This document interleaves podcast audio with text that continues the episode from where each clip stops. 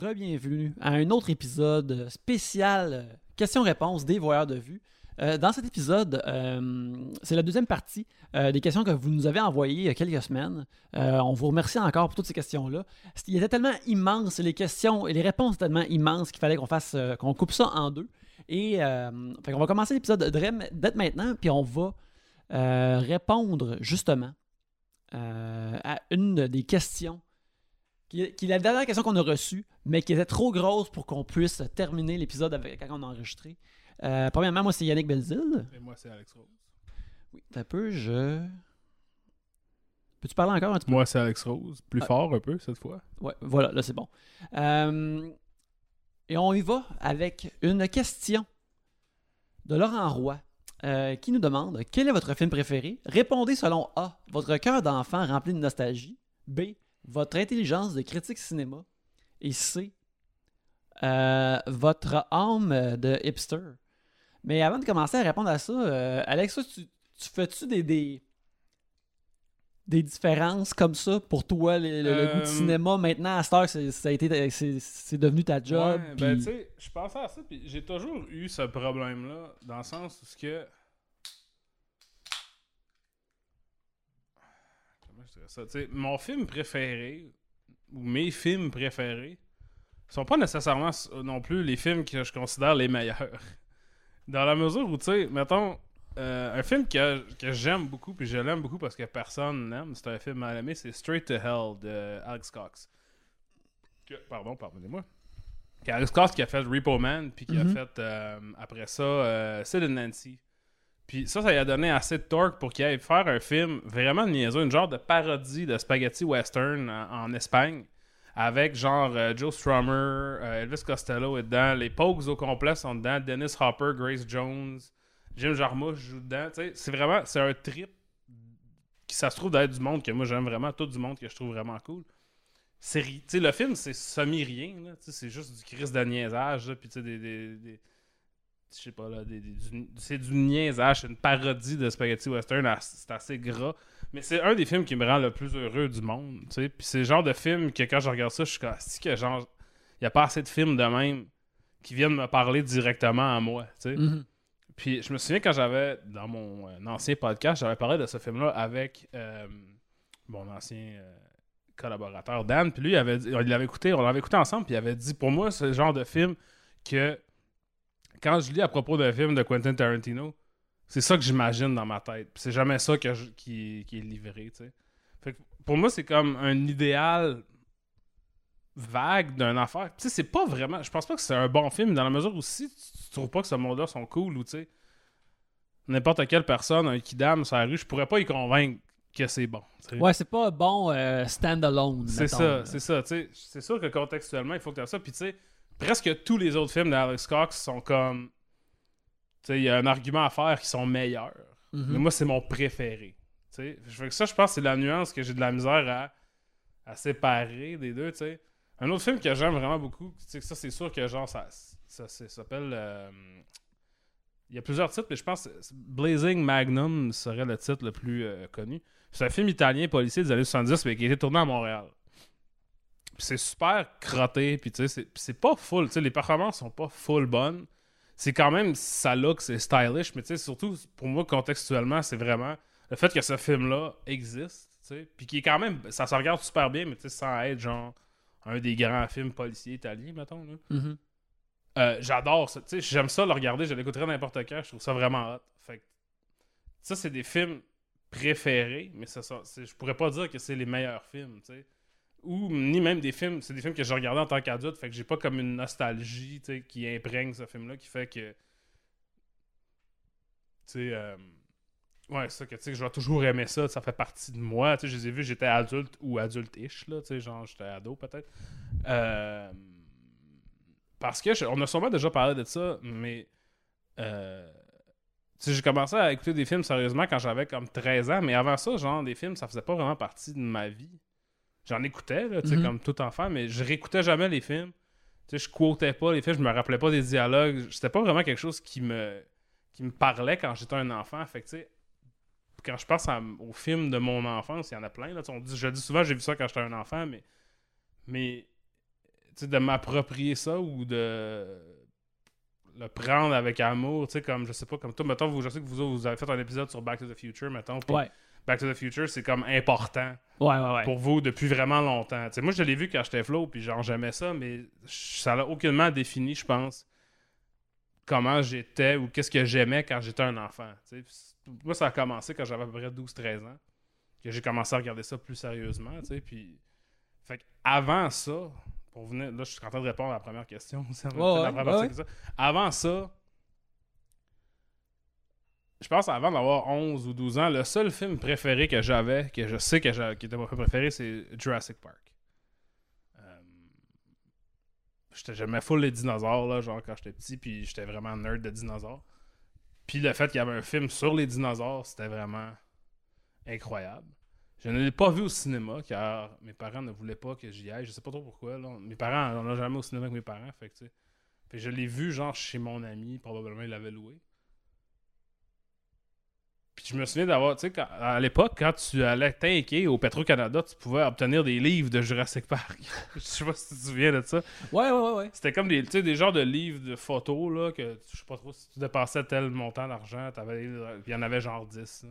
C'était genre sur un dinosaure chaque. Ouais, ouais, un aspect du film. là. Mais souvent, souvent, les dinosaures, mais tu sais, il y avait un enfant, c'était les personnages du film. hein. C'était le Vélociraptor, euh, le parc, tu sais. Puis, puis, juste regarder ça, ça m'a donné un incroyable amour pour le film. Puis je pense que j'ai peut-être lu le livre de Jurassic Park avant de voir le film. Ce qui est vraiment... J'avais genre 7 ans. là. Je sais Mhm. pas c'est quoi qui se passait, genre, dans, dans ma vie que je pouvais lire ça. Mais... euh, je pense que j'ai peut-être lu le livre avant de voir le film. Mais le film, c'était très gros comme euh, euh, présence dans ma vie. Ouais, ouais, Quasiment plus que le film en tant que tel. Toute l'iconographie, puis le fait que ça existait, puis les, les jouets, puis ces affaires-là, était vraiment comme euh, important. C'était une affaire que j'aimais vraiment quand j'étais kid. Ouais, moi, je me rappelle que, tu sais, dans ce temps-là, t'attends des comme. Soit tu leur, vas le voir au cinéma, parce que nous, nous autres, tu sais, euh, à la Sarre, où j'ai grandi, il n'y avait pas de cinéma Mhm. euh, à cette époque-là. Il y en avait eu un quand j'étais vraiment euh, jeune qui a passé au feu, puis ça a pris des années avant qu'ils en reconstruisent un autre. Il y avait un cinéma à Rouen, mais sinon, quand euh, à chaque année, moi et mes parents, on, on, on faisait comme notre, notre- voyage de vacances, on allait à Montréal, on allait à Québec, voir de la famille, puis euh, quand on était à Montréal ou à Québec, c'est là que je voyais des films, puis Mhm. c'était là ma chance de voir les gros films de l'été. Fait que c'est comme ça que j'ai vu, comme j'ai vu Batman 89 au cinéparc, Mhm. euh, c'est comme ça que j'ai- vu Jurassic Park au cinéma, justement. Mes parents, ils m'avaient papé, ma soeur au cinéma. Puis on avait été l'écouter. Euh, puis on était fucking hype. Mais après ça, genre, mon artefact de Jurassic Park que j'avais en attendant, Mhm. c'était le numéro de Jurassic Park de Safari. Mhm.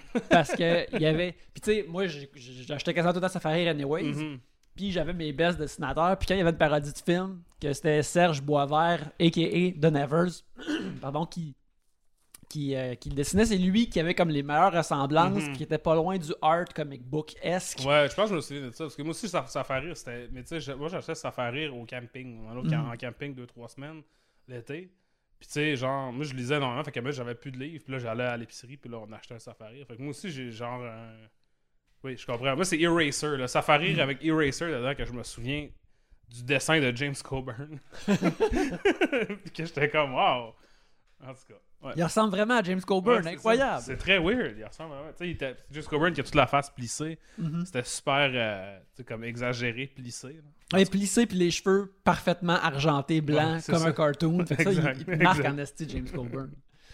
fait que ouais, non, mais c'est ça. Fait que moi ça aussi, ça, ça, ça m'accrochait de même. Puis des fois, comme, euh, tu sais, euh, je me rappelle, pas longtemps après avoir vu Batman, j'avais euh, eu la- l'adaptation comic book de Batman, qui est fucking merveilleuse, qui est dessinée par... euh, qui était dessiné par Jerry, euh, Jerry Hardway, euh, qui est vraiment comme un gros dessinateur de DC Comics, puis que, tu sais, souvent les adaptations en bande dessinée, j'en ai eu souvent des adapta- adaptations de films en bande Mhm. dessinée, là, tu sais, euh, je pense que j'ai vu Turtle 3, j'ai lu Turtle 3 avant de, de voir Turtle 3, Mhm. puis c'est souvent vraiment fucking poche, là, tu sais, c'est garoché Ouais. ces affaires-là, mais ça, c'est une des affaires les mieux dessinées que j'ai vues dans ma vie. Les ressemblances de tous les acteurs sont photoréalistes, parfaites dans chaque case. Ça n'a Mhm. pas de crise d'allure. Fait que, sais, à un moment donné, pour moi, Batman 89, c'est plus ce Ouais, que ouais, ce ouais. film-là. Là, tu sais.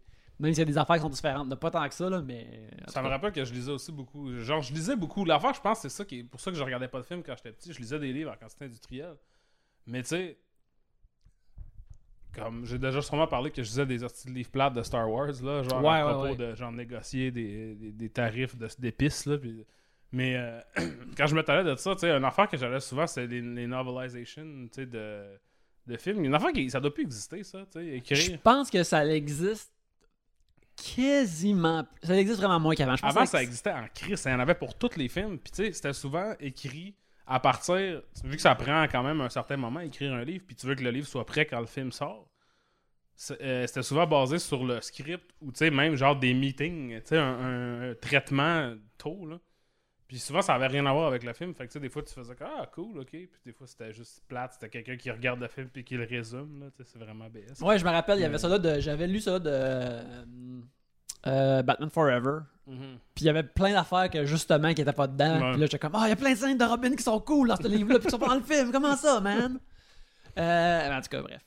Euh, fait que ouais, c'est ça. Fait que moi, pour ma part, le, le- le- le film d'enfance, je pense que au cœur d'enfer rempli de nostalgie.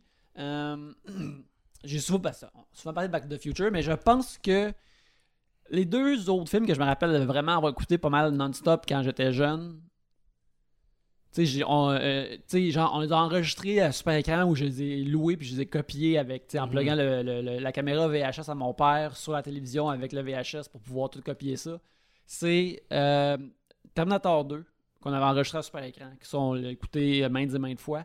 Puis euh, les deux Ninja Turtles, je les avais copiés comme sur une même cassette, mais là-dedans, c'était vraiment Turtle 1, que ça, c'était comme. euh, tu sais, quand j'étais jeune, je trouvais ça cool de voir. euh, j'ai une relation vraiment particulière avec voir un, un cartoon qui existe en vrai. Ça, c'est c'est- c'est une affaire qui m'a marqué vraiment, vraiment jeune, puis qui m'a toujours comme un peu allumé quelque chose dans le cerveau. là, de, de rendre en trois dimensions réaliste un cartoon, c'est quelque chose qui m'a toujours fasciné. Euh, puis je pense, tu sais- tu sais, les vieux Viewmasters, là, Ouais, ouais. ben, tu sais, quand tu regardais des, des Viewmasters de, de dessins animés, euh, mettons de, des pierres à feu, des affaires comme ça, c'était pas des shots de pierres à feu, c'était des genres de, de maquettes Hmm. en 3D des pierres à feu Ouais, que tu voyais ouais. dans le Viewmasters. Fait que je pense que ça a formé mon cerveau vraiment jeune de voir des affaires en, en, en 3D puis en réaliste, puis de voir. Mes, mes premières images de, mettons, de Superman sont comme en même temps du coup de un- un- une bande dessinée puis en même temps le film de Christopher Reeve. Ils sont comme sur un même pied Ouais. d'égalité pour moi. Mais les Turtles, ça a existé entièrement comme un dessin animé ou une Mhm. figurine ou une affaire en premier. Puis de le voir réalisé en film, ça m'avait vraiment fait euh, capoter. là. Puis Ouais, il justement, il vient de sortir, il vient de sortir sur Netflix le premier. En fait, les Ah trois ouais? premiers. Puis euh, je compte les écouter bientôt. Ah, Moi, j'aimais ça aussi beaucoup, les Turtles, mais j'étais un petit peu trop jeune, tu sais, dans la mesure où le premier film des Turtles, c'est comme 90 ou 89, je pense. C'est 90. Tu sais, j'avais 5 ans, fait que, tu sais, ou même probablement 4. Fait que, tu sais, comme... Ils sont dans le noir pas mal pour un jeune de 4 C'est ans. ça, tu sais, je peux pas, mais j'aimais les, les Turtles, tu sais, dans ça, j'avais des, des livres à colorier, tout ça, puis je me souviens quand Secret of the Ooze est sorti, qui est comme, c'est 91, Mhm. j'avais appris le trailer par cœur. Et euh, mon grand-père m'avait tapé avec un cassettophone en train de, de réciter le trailer, qui devait être en français, j'imagine que ça devait être. Euh, mais en train de le réciter, puis genre, je me tire à terre, puis je fais les affaires. fait que, tu sais, genre, ça aussi, c'était c'était un. Mais tu sais, justement, je pense pas que je voyais les films comme des affaires à part quand j'étais petit. Tu sais, les, les films faisaient partie, c'était tout ça. J'aimais les films des affaires que j'aimais déjà. Puis j'aimais toute l'affaire, les livres, puis les, les bonhommes, puis les, les dessins, des affaires à colorier. Tout les faisait partie d'un univers. Fait que, tu sais, j'ai jamais. Encore là, j'ai aucun souvenir d'avoir vu les films des Turtles. J'ai vu le troisième au cinéma, là, Mhm. quand ils sont des, des samouraïs. Là. Ouais, ouais. Mais, euh, mais tu sais, j'ai aucun souvenir d'avoir vu le, le film. Tu sais, comme ça, ça m'a aucunement marqué. Mais tu sais, c'est sûr que je l'ai vu. là, mais Mhm. ça fait juste partie d'une comme une fresque plus grande d'affaires que j'aimais des Turtles. Moi, je me rappelle quand j'ai vu le 2 au cinéma, au début, là, quand ils sautent toutes les quatre dans les airs sur le point d'attaquer. Mhm. Les, les, les, les, les malfrats dans le genre de centre d'achat cheap qui ne semble pas exister dans une ville new-yorkaise. On dirait que ça a été tour- tourné à Toronto en crise, ce Ouais. là. Euh, quand on les voit les quatre dans les airs, puis ça pose, puis j'étais comme Ah cinéma. Tu sais, c'était comme. Ouais. Les voir les quatre dans les airs en même temps, je sais pas, ça me fait expl- exploser mon, mon cerveau. Je suis comme, ceci est incroyable, c'est la meilleure affaire que j'ai vue dans ma vie. C'est dans lequel que Shredder fait comme tomber dans un compacteur à vidange? C'est dans le premier. Dans le premier, ok. Ça, je me souviens. Ça, c'est quand même gore, tu sais, Mhm. pour un film que des enfants regardent. Je me souviens d'avoir vu ça, puis de genre, oh shit. Tu sais, on est en train de jouer avec le feu, là, tabarnak. là. Les Turtles sont pas supposés saigner. Mais c'est drôle parce que, tu sais, c'est comme ça que le Teenage Mutant Ninja Turtles issue 1 se termine aussi. Ah ouais? Il tue Shredder à la fin du premier comic de Turtle. C'est comme. euh, on le fait pour Splinter, c'est à soir contre Shredder. Puis, tu sais, c'est. c'est, euh, tu sais, c'est. euh, Toujours à la base, c'est une, parodie des comics de Frank Miller de Daredevil. Mhm. Tu sais, fait tout du narration super hard-boiled puis des affaires de ninja sauf que la joke c'est que les ninjas ont pas l'air de Daredevil ils sont comme des petites grosses tortues avec des, des, des, des Ouais, armes. ouais. bref c'est merveilleux Euh, je suis euh, il y a comme une vague là, avec, avec Turtles qui est qui est sur Netflix puis euh, j'ai décidé de lire la, la run de comics d'IDW récemment là puis j'ai- des tortues sur le cerveau Ok, puis là, B, votre, votre film préféré, selon OK, votre intelligence de critique de cinéma. euh, moi, je suis pas, au- je suis pas vraiment un critique de cinéma. Je veux dire, j'ai, j'ai subé une couple de fois pour toi à, Mhm. à- à côte. Là. Puis quand j'écris, j'essaie de, de- d'avoir une certaine distance, puis pas d'être comme, hey, moi j'aime ça parce que c'est des affaires de même. Ouais, ouais, Fait que j'ai de la misère à dire vraiment que j'ai une intelligence de critique de cinéma. C'est plus euh, les affaires que moi j'aime. Mhm. Est-ce que c'est ça ou ça? Euh, Fait que, mettons, comme un film que je trouve qui est, qui, qui est vraiment bon, puis que je crois que peut-être que le monde irait pas vers ça, ou il Mhm. penserait pas à aller vers ça. Mettons, euh, dans les années récentes, on a parlé une couple de fois, moi je pense que ça serait comme The Favorite Mhm. que c'est une affaire comme on a parlé comme euh, l'atout principal de The Favorite, c'est que si tu vois un screenshot de ça, tu penses que ça va être un, un- un drame d'époque de costume vraiment lent et plate. Mhm. Mais c'est vraiment pas ça. Ouais. Puis à cause de ça, moi je trouve que c'est un film que je suis comme hey, va, va checker ça, c'est vraiment bon. Puis Mhm. euh, le- les personnages ont toute la switch à bitch. Ouais. c'est, vraiment, vraiment. euh, tu sais, Emma Stone, elle joue une version corrompue d'une princesse de Disney. Ouais. Euh, je, je trouve ça vraiment le fun. Fait que, tu sais, c'est, c'est, pas vraiment mon.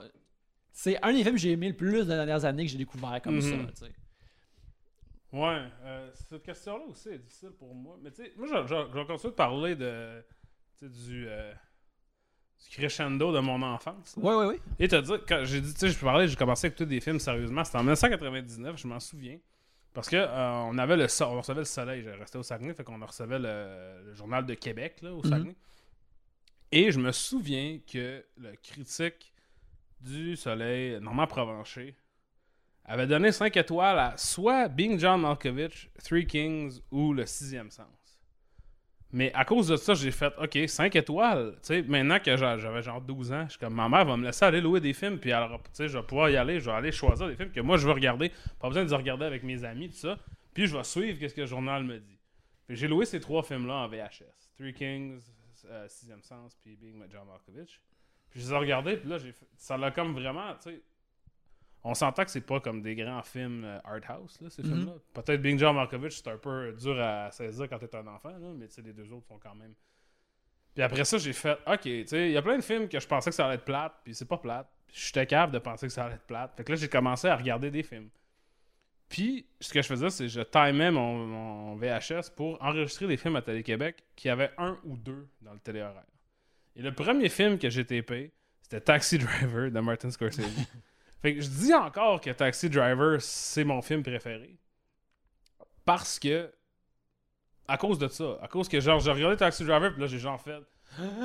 Ah. Tu sais, c'était tellement too much après avoir passé qu'un an avant, j'étais comme, ah, tu sais, euh, tous les films sont plates. Genre, je veux des films où ce le monde se font éclater la gueule, des films de Steven Seagal, ces affaires même. Puis là, quand j'ai regardé Taxi Driver, genre- ça a juste complètement changé ma perception. Tu sais, j'ai regardé quand Taxi Driver, puis je pense que j'ai regardé Raging Bull pas longtemps après. Puis là, j'étais comme. Ah. je comprends plus rien. Fait que. Peut-être même que j'avais tapé un après l'autre. Dans ça là Télé-Québec passait des films de répertoire à, à fond l'appel. C'était vraiment hot. Ouais, puis il y avait pas de pub en plus dans ce temps-là. Là. Il n'y avait pas de pub, puis certains, même des films américains, étaient avec des sous-titres.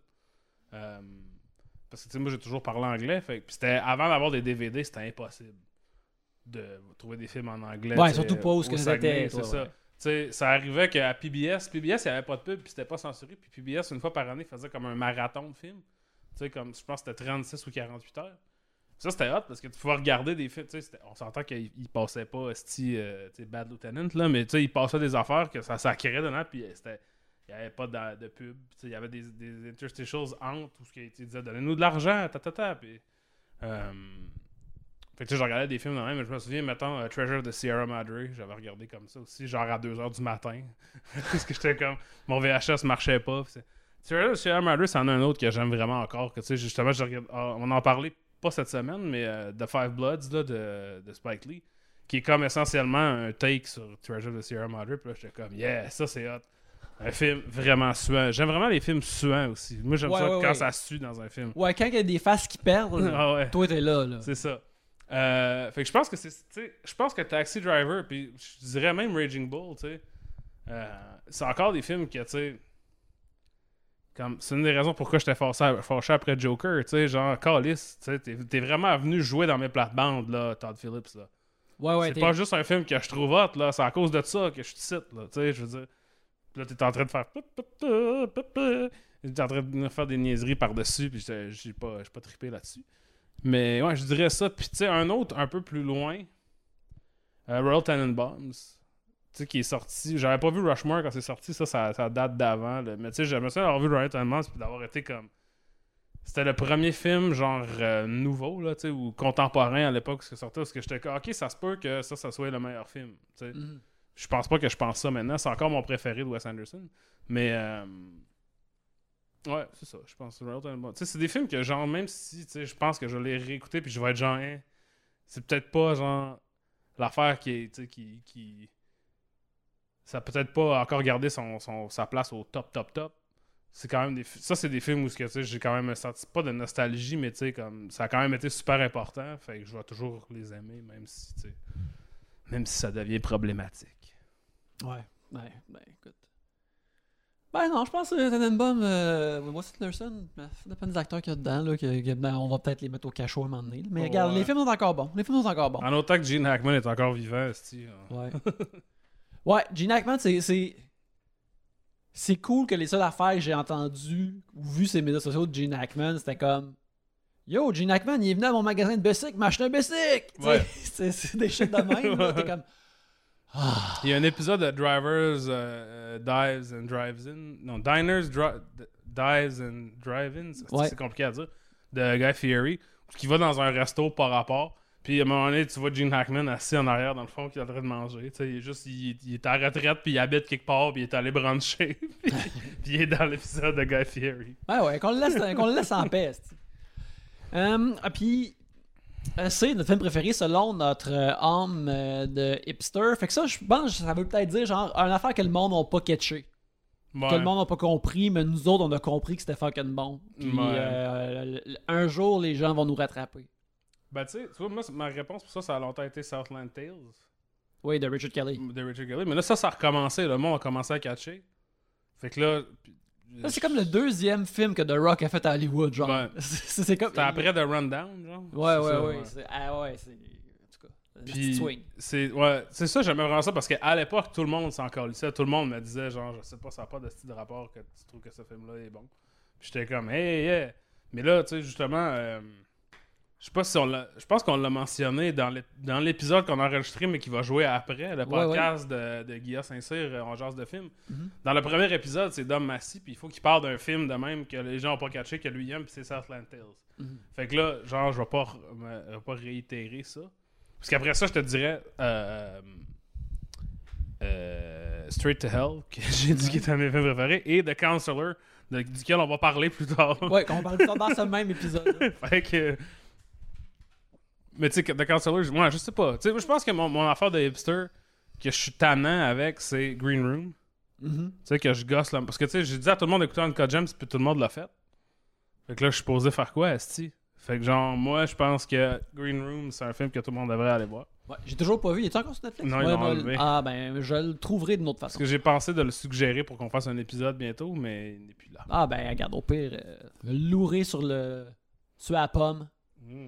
Euh, sinon, ben, moi aussi, justement, mon, mon âme de hipster, euh, ça serait, puis c'est une affaire qu'on va parler plus tard, c'est, Speed Racer. Comme Oui. que le monde que le monde n'a pas compris, euh, que, que le, le- le- le- le editing est en avant de son temps, s'en calisse d'être réaliste. C'est aussi un film qui est clairement pour les enfants, mais qui a une grosse intrigue de, de, de, de finances puis de détournement de compagnie Mhm. qui est absolument inapproprié dans le sens que c'est fucking plate pour un enfant, mais c'est là pareil. Mhm. Euh, moi, je, je- puis c'est aussi, c'est le cœur sur la main, là, ça présente toutes les émotions Mhm. à, à vif, puis tout nu, puis sans détachement ironique ou coquinage, que, tu qu'il y, a- y une couche de ça dans tous nos blockbusters maintenant, quasiment. Mhm. Euh, moi, je suis comme... À un moment donné, dans, dans Speed Racer, vers, vers la fin, quand il est en pleine, euh, quand il est en pleine euh, possession de ses moyens, puis qu'il y a quelqu'un qui essaye de le débusquer de la piste de course, puis il réussit pas, à un moment donné, Speed il crie « Get that weak shit off my track ». Puis ça, je trouve que c'est ça que on dirait que les même si ce film-là n'a pas eu de succès, j'ai vraiment que les Wachowski comme ils disaient ça au monde, le monde qui font ça des films quand même comme aussi ça. un- ça serait un petit bon sample de, de hip-hop, là, genre. Tu sais, comme quelqu'un vient faire un featuring puis il est pas bon, là, puis là, tu drops le sample. Get that weak shit off my track. Puis c'est ça. En tout cas, il y a, y a- il y a- il y a une il y a une position euh, potentiellement moins wow à cause que tu sais c'est Emil Hirsch qui joue Speed Racer puis il y a Ouais. Matthew Fox dedans qui euh, Ouais, deux quand même pas, pas chill tant que pas ça. chill, pas chill tant que ça. Mais tu sais, en tout cas, Matthew Fox d'ailleurs dans ce film-là joue. euh, si je faisais un film de, de Batman, là, mon Batman serait comme Matthew Fox dans ce film. Mhm. Euh, Mais pas, pas littéralement Matthew Fox parce qu'il est Non, non. problématique. plus à cette heure, il est problématique. Fuck ça. D'ailleurs, je l'ai, je peux te le, je te le prêter. si Ah tu ouais, veux, ok. euh, si J'ai plus rien pour jouer des. euh, Ah ouais, hein, c'est vrai que ça donne une affaire qui doit. euh, je pense à ça que sais, un de mes amis m'a donné son vieux la carte de, de Blu-ray, puis si j'avais pas ça, je pense que tu sais, mon ma tour d'ordi, elle joue pas comme. Ouais. Il y, a, y y y un tray de DVD dedans, mais il joue pas les DVD. Ouais, ben en fait, c'est que là, vu que je viens de déménager, j'ai un lecteur, une affaire qui était à ma grand-mère, un lecteur DVD et VHS. Parce que ma grand-mère fallait qu'elle tape ses programmes, parce Mhm. qu'elle pouvait pas tous les écouter en même temps. Puis il marche encore, sauf que là, comment c'est organisé, j'ai plus de place à le mettre. fait que, tu sais, va falloir que je check, là, que, probablement que je visse le- la TV dans le mur, là, pour, tu sais, faire... euh, Y est-tu y est-tu pluggable sur ta TV Y est-tu. Ouais, il est pluggable sur la TV. Ah ouais. Mais c'est Cool. juste, tu sais, c'est une grosse calice d'affaires, là, puis j'ai pas de place, pas de surface à le mettre. Sais, il faudrait qu'il soit en train de pendouiller à, côté de la TV, fait que... Écoute, un de ces jours, moi j'ai j'ai- j'ai- j'ai Star Wars original sur VHS. Oh, Alors, oh, on oh. pourra regarder Ah, ça. j'ai un encore des VHS parce que, tu sais, genre, quand la, la boîte noire a fermé, toutes les succursales de la ont fermé un par un. Euh, J'étais allé acheter toutes les affaires en VHS qui n'existaient pas en DVD ou en. Des affaires obscures que je pouvais même pas pogner un rip quelque part. Puis là, depuis ce temps-là, il y a plein d'affaires qui sont sorties en Blu-ray parce que, tu sais, justement, le, le- le marché des rééditions Blu-ray a continué. Même si moi, j'en achète pas, ça a l'air qu'ils en font quand même. Écoute, on Ça a l'air que le monde tourne pas autour de moi. Mais les gens qui écoutent les Mysté- Mystérieux Étonnels savent à chaque semaine. Oui, euh. Simon Chénier nous avertit de ce qui sort en Blu-ray. Exact, exact. Mais euh, fait que, là, j'en ai de moins en moins qui sont comme utiles, là, des, des VHS, mais j'ai encore ces boîtes-là. Donc, je les ai déménagées. Fait qu'on va voir que je fasse de quoi avec. Ben, en tout cas, bref, c'est c'est ça pour notre euh, réponse euh, à Laurent. Et là, justement, on va, euh, on va vous laisser aller vers le reste des Exact. réponses du, du- du- du spécial euh, question-réponse. Et euh, encore une fois, si vous en avez d'autres, on vous encourage à nous les envoyer. Puis on va peut-être en refaire ça à l'avenir. Yeah. Alors, on va avec la, euh, la dernière question du trio de Laurent Roy, euh, qui demande quelles sont vos sources de euh, review, euh, top list, etc. sur le cinéma, des channels YouTube, des podcasts, des chroniques et tout ça. Pour ma part, moi, j'ai. en termes de podcast de cinéma, ma euh, grosse référence, l'affaire que j'écoute beaucoup, qui m'a été recommandée par Alex il y a de cela maintenant, euh, je pense, moi. un an. Euh, c'est le podcast euh, Blank Check. Le podcast Blank Check with Griffin et David, qui est un podcast de, de filmographie où il, il, parle, euh, il choisit un réalisateur, puis il parle de tous les films de sa filmographie. Un réalisateur qui a eu essentiellement un chèque en blanc pour faire euh, ce qu'il voulait, pour faire sa vision comme il voulait au cinéma. Mhm. Fait que ça, je trouve ça vraiment, vraiment intéressant. En termes de, de, de podcast, sinon, pour quelque chose, j'aime des fois euh, la vibe du slash filmcast avec David Chen et Devendra Hardawar. Mais ça, je l'écoute pas à chaque semaine. C'est plus Mhm. quand il y a des films qui m'intéressent ou euh, je suis curieux de les entendre parler là-dessus. Des fois, ils ont des épisodes un peu ovni, le fun, comme euh, quand c'était le temps que euh, Alan Yang vienne parler de Tiger Tail. À la sortie de Tiger Tail, il a juste décidé, il était les voir, il a fait Hey les gars, on fait ça des épisodes sur Demolition Man à la place. fait que ça, les, les voir par, les écouter parler de Demol- Demolition Man, c'était vraiment le fun. Fait que ça, c'est Slash Film et Blank Check sont les podcasts de films que j'écoute beaucoup. Euh, sinon, en termes de YouTube, euh, j'écoute pas vraiment des reviewers sur YouTube, euh, mais il y a des, du monde qui font des essais sur cette plateforme-là que, j'aime bien. Mais mon préféré, je te dirais, c'est Patrick Willems, qui, à chaque, quasiment chaque semaine, fait des vidéos sur des aspects de, particuliers du cinéma. Là, c'est drôle parce qu'il est, il est, il est- il est comme pogné chez ses parents du- depuis le début de la quarantaine. tu sais, ordinairement, il vit à New York, mais là, il a été chez ses parents, genre, dans- qui, qui vivent au Connecticut ou je sais pas quoi, euh, pour un week-end. Puis son week-end fait que là, c'est maintenant trois mois qu'il vit là. Fait que là, il fait, il fait ses, ses affaires et tout qui sont super bien filmées, qui sont vraiment bien, bien produits. Puis là, il a fallu qu'il change son format de, de, de, de vidéo pour faire ça, tu sais, puis il a transformé ça en faux late night show. Euh, où ce qu'il a- il entretient une vendetta avec John Krasinski depuis qu'il est venu sur YouTube, puis euh, tu sais, des affaires comme ça. Et puis récemment, tu sais, c'est une affaire qui parle tout le temps comme ST, hein, t'es, t'es, t'es views sont tout le temps super hauts si tu fais une vidéo de Star Wars ou de Marvel, puis dis-moi, je t'ai carré, je veux plus faire ça. Puis là, il a commencé à antagon- antagoniser son auditoire euh, de, de YouTube euh, masculin de dudes blancs. Puis ces deux dernières vidéos sont sur Little Women et sur Mamma Mia 2. Fait que là, il est comme sur une, une streak choquée que j'aime vraiment bien.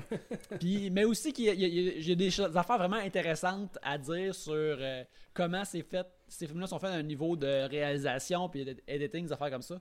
Fait que euh, moi, c'est Patrick H. Williams j'aime, euh, que, que je suis beaucoup. là. Moi, je. À part, c'est ça, euh, je regarde là, les affaires que. Moi, j'ai j'ai un problème avec le monde qui sont comme moins nerd que moi, genre. Si quelqu'un est moins nerd que moi, ça me frustre. fait que, Ouais, c'est comme de, pourquoi t'as- qu'est-ce que tu as à m'apprendre? C'est ça. Puis je sais que c'est pas. Vous avez pas besoin d'être. C'est pas une attente réaliste à avoir des gens. Mais j'écoute pas beaucoup de podcasts à cause de ça, à cause que. de podcasts sur le cinéma. Justement, Blank Check sont plus nerds que moi. Fait que ça, je suis temps comme, ok, tu sais, je pourrais pas parler pendant 3h30 de Lorenzo's Oil ou whatever, tu sais, je pourrais pas faire ça. Fait que j'aime beaucoup Blank Check. Euh, une ressource, qui, un site qui existe plus, mais que j'ai toujours beaucoup aimé, c'est The Dissolve, qui était un, un site qui avait. euh, qui était en fait euh, comme une séparation de AV Club, un genre de spin-off de AV Club, juste de cinéma. Puis, euh, qui a pas fait long feu, mais qui avait vraiment des bons. C'était super varié de quoi il parlait. Il y avait vraiment une, approche là, complète à l'idée du, cinéma, puis euh, toutes les affaires qui approchaient. Puis toutes les archives sont encore là, donc si vous voulez aller voir ça, tout est encore là, euh, est encore accessible, même s'il n'y a pas de nouveau contenu depuis 3 ou 4 ans, je pense. Euh, je lis encore beaucoup de livres aussi sur le cinéma, énormément. Euh, c'est la majorité de la lecture que je consomme, en fait. Puis, fait que, tu sais, euh, ça, je peux pas vous dire non plus, tu sais, je veux dire, il y a plein d'affaires, là. Comme je dis, moi, j'aime vraiment les affaires, les, les- les livres sur la production d'un film spécifique. Je trouve ça super intéressant. Puis aussi, tu sais, juste des vieux. J'avais trouvé dans des poubelles un, un livre de Jay Scott. Jay Scott qui était le, la critique euh, du, d'un journal de Toronto, je me sais plus lequel. Euh, dans les années 80. Puis tu sais, c'est un, genre de, compendium de ses reviews pendant deux ans. Puis, euh, vous le savez, moi je suis fan de vieux journaux, mais je suis aussi vraiment fan de comment c'était avant, comment on écrivait sur le cinéma avant. Puis tu sais, Jay Scott, l'affaire que j'ai réalisée en lisant le livre, mettons, c'est qu'il y avait mon âge, là. Mais on dirait qu'il y a 70 ans comment il écrit. Comme qu'avant, comment on écrivait sur le cinéma, puis comment on percevait le cinéma euh, dans un dans une arène publique. C'était vraiment beaucoup plus prétentieux que ce que le monde. Tu prétentieux, tu peux dire ce que tu veux, là, que ça peut être négatif ou positif. Mais que c'est maintenant, tu maintenant je pense que c'est beaucoup plus démocratique. Tout le monde peut écrire sur le cinéma. Puis avant, c'était très genre tweed, euh, haute société, genre on regarde tel genre de film de haut, puis tout ça. Euh, Mhm. Mais ça, je trouve ça intéressant, tu sais, sans nécessairement que ça, ça guide ce que moi je pense d'un film. Je trouve ça super intéressant de lire du monde qui sont pas pantoutes comme moi, tu sais, qui sont pas. C'est pour ça aussi, sur Twitter, c'est quand même intéressant de juste regarder ce que les gens disent sur Twitter, même si sur Twitter, il y a énormément de merde qui se dit, puis de style de niaisage. Tu sais, je trouve quand même que c'est une bonne source de. Tu sais, tu peux autant follow du monde qui se font juste parler de Marvel que des, des doutes qui sont comme Ah, j'ai trouvé euh, un VHS rip d'un film de 1938 là, sur un, tracker de BitTorrent privé, là, c'est vraiment. Je pense que ça, c'est la démocratisation. Moi, genre, j'ai pas. euh, de sorte de cinéma préféré ou d'approche que je favorise. Fait que, n'importe quoi qui parle de cinéma, j'aime ça. ça peut toujours être utile. Ça me donne total le goût de regarder des films, même si c'est pas le genre de film que je serais intéressé, je sais pas. Euh, Mais c'est ça. Puis à part de ça, hmm, c'est ça. Je pense, c'est quand même le The Dissolve, je vais quand même re- souvent relire des affaires de The Dissolve. Que- Ouais, mais il y a beaucoup de monde de Dissolve qui ont, qui ont un podcast qui s'appelle euh, euh, Next Picture Show. Hein. Ah, ça se peut, ouais. Oui, ça c'est comme ils parlent tout le temps. euh, ce qu'ils font, c'est qu'ils font tout le temps un review d'un film qui sort maintenant, puis ils essaient de le matcher à un, un plus vieux Hmm. film pour parler des, des thèmes qui est Ouais, reliés, ouais, ouais. puis des affaires comme ça. Puis euh, je l'ai pas écouté récemment, mais les épisodes que j'avais écoutés étaient tout de même vraiment bons. Mhm.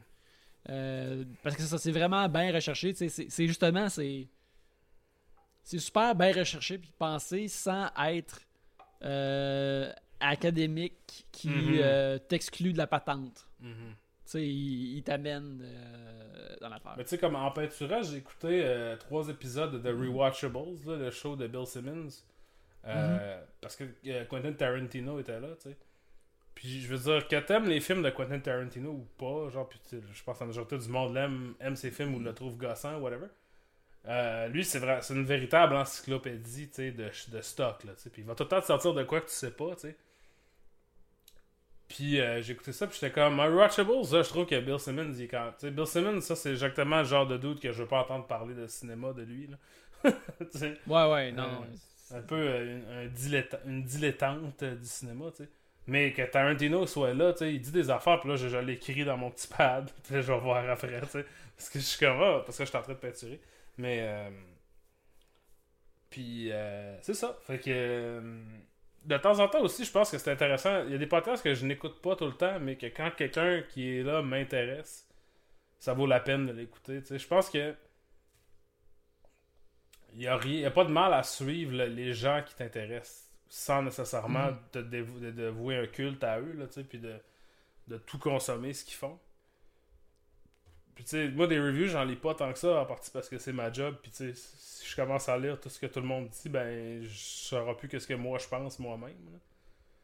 Fait que je lis juste des reviews, genre quand je suis euh, à TIFF, là, puis là je veux savoir ce que le monde dit sur des films que j'ai pas pu aller voir. Mais sinon, je suis quand même pas tant là-dedans. Puis j'aimerais ça être- l'être plus. C'est pour ça que je voulais faire ça, tu sais. Parce que j'aimais ça lire ça, mais là, c'est rendu que c'est. Ça peut être une mauvaise influence, là. Fait que je sais pas Puis- trop. Sinon, aussi Jeff Wells. Aussi, Jeff Wells, euh, bien sûr. lui, a des opinions à tout casser sur euh, un ou deux films par année, puis le reste du temps sur son, sa moto, puis sa soupe, puis. euh, Ouais. C'est un les esti de personnes fou furieux. racisées. Un esti de fou furieux. Rentrez pas dans notre... Alex et moi dans un vortex d'être fascinés par Jeff On devrait Wells. faire un podcast juste sur Jeff Wells, mais. Euh... Ouais, Down the Wells ou quelque chose de même, là, tu sais. ouais. Un genre de serial sur Throw, throw the ouais, down the well. Ouais, quelque chose de même. Ça, ça va jamais être payant sur Patreon, parce que crois-moi, personne n'aurait payé pour ça. Est-ce que tu veux Oui. euh, aller à la question suivante? Quel est euh, c'est une question de Gabriel Quinn. Quel est le film que tout le monde aime mais que vous, vous détestez? Et au contraire, quel est le film que vous aimez mais que tout le monde semble détester? Euh, moi, j'y ai pensé. Euh, regarde, euh, un film que tout le monde aime et que vous- détestez, moi, je, celui-là, mettons, dans les années récentes, là, celui-là qui. qui, qui, Je pense en qu'on fait, a le je- pense, le, le- le- le plus plus récent de l'année passée, on- je pense, c'est Rise of Skywalker, Hmm. que la, la réception semblait tout de même. Sais, je voyais du monde, t'es comme Ah non, Star Wars, c'est le piou-piou, c'est les lasers, puis si tu t'attends à quelque chose de plus que ça, t'es un esti de cave. Euh, fait que je voyais beaucoup de monde, euh, euh, ma foi, louanger Mhm. euh, ce film-là. Mais moi, j'aime ça quand les films de Star Wars sont bons. Je veux pas écouter un cartoon de trois saisons qui va être sans doute très bon, mais qui va justifier toutes les mardes qui, qui Bah, étaient dedans, comme ça va arriver. Là. Fait que ça, je pense que c'est le plus, le plus euh, euh, récent. Euh, mais avant ça, une affaire qui était vraiment comme du monde comme Quoi, t'aimes pas ça, cette affaire-là? Euh, Ben, encore plus récent, il y avait Joker. Ouais. Le, le- le- le- le- le bon vieux Joker. Mais. Sinon. Ça serait. ben, si tu vois, je viens d'en dire un. de- Vas-y avec un, Alex, puis je vais Ben, enchérir. moi, je sais qu'on en a un qui c'est le même, c'est Birdman. Ah, c'était mon autre, ça. Un film que Ça, je que je trouve euh, complètement imbuvable. Puis tu sais, je pense pour quand même des raisons différentes. Parce que toi, je sais que c'est. Tu sais, ça, ça vient te, te kicker dans les chenolles des affaires que t'aimes. Moi, c'est vraiment plus. Ouais, ouais. C'est, moi, je, je, je suis pas fan de Alejandro González Inarritu. Parce que je, je trouve que c'est un. Il trafique dans la misère et dans la tristesse de façon vraiment comme dégueulasse, mercantile, tu sais. T'as vraiment l'impression qu'il veut te faire pleurer, puis que, tu il te regarde pleurer, puis il te foire la tête dans la boîte. Puis Birdman, c'est vraiment. Tu sais, puis, puis Birdman fait une des affaires que j'ai le plus. Puis M. Night Shyamalan fait ça aussi dans Lady in the Water, c'est-à-dire faire un personnage de strawman, de critique, qui existe pour que le personnage fait Tu connais pas ça, c'est quoi de l'or, tabarnak, nanana. Qui est une attitude que, tu sais, je veux dire, je sais que j'ai un parti pris, mais je pense quand même, quand j'ai vu ce film-là, je pense que je n'étais pas critique. Je pense juste que c'est comme. C'est tellement bébé, c'est tellement lame de faire ça que tu sais je trouve ça puis dans Lady in the Water c'est pire parce que la bébête qui vit dans la, la piscine mange la critique jouée par Bob Balaban Euh, mais juste aussi puis aussi juste la, la prestigitation technique de genre ah, c'est un plan séquence mais ça l'est pas vraiment puis il y a tout un gars qui joue du drum tu sais qui est un peu euh, pour revenir à l'affaire de de Whiplash là tu sais Mhm. je trouve quand même une, une tricherie qui marche bien. Genre, quelqu'un qui joue du fucking drum tout le temps, tu sais, ça te garde, genre, beaté dans le film. Puis finalement, c'est juste de la grosse prétention, puis c'est du gros roulage du bout du bat. Je trouve ça vraiment lame. Puis son autre avant, qui était Beautiful, là, avec euh, euh, Javier Bardem, c'est pire. Mais c'est un film qui est moins aimé par les gens. J'ai pas revu Babel euh, ni 21 Grams depuis que c'est sorti, fait que je pourrais pas dire, là, mais Beautiful, puis j'aime quand même The Revenant, un film que personne aime. Tu sais, que tout le monde est chiole contre, là. Tu sais, que tous les prétentieux comme moi, ils sont des genre, non, c'est de la merde. Comme, c'est quand même cool, c'est un bon film d'action. mais, c'est ça. Moi, je vais juste à l'encontre de Naruto, j'aime juste les affaires que personne aime. Morris Sparrows, puis The Revenant, puis tout le reste, c'est de la swamp. Non, non, moi non plus, là, Birdman, là, Birdman, c'est de la bullshit, esti. Mais, euh, parce que, tu sais, l'affaire, c'est que, oui, ça kick d'un gosse euh, des affaires que j'aime, mais c'est pas autant ça qui me dérange, c'est que ça a la prétention d'être du grand art quand... Moi, j'ai- euh, euh, j'ai pas d'illusion sur le fait que. euh, euh, les- les- les- les- parce que ça parle de, de- de- de films de super-héros puis de super-héros. Que c'est des, des- des constructions artistiques pas subtiles.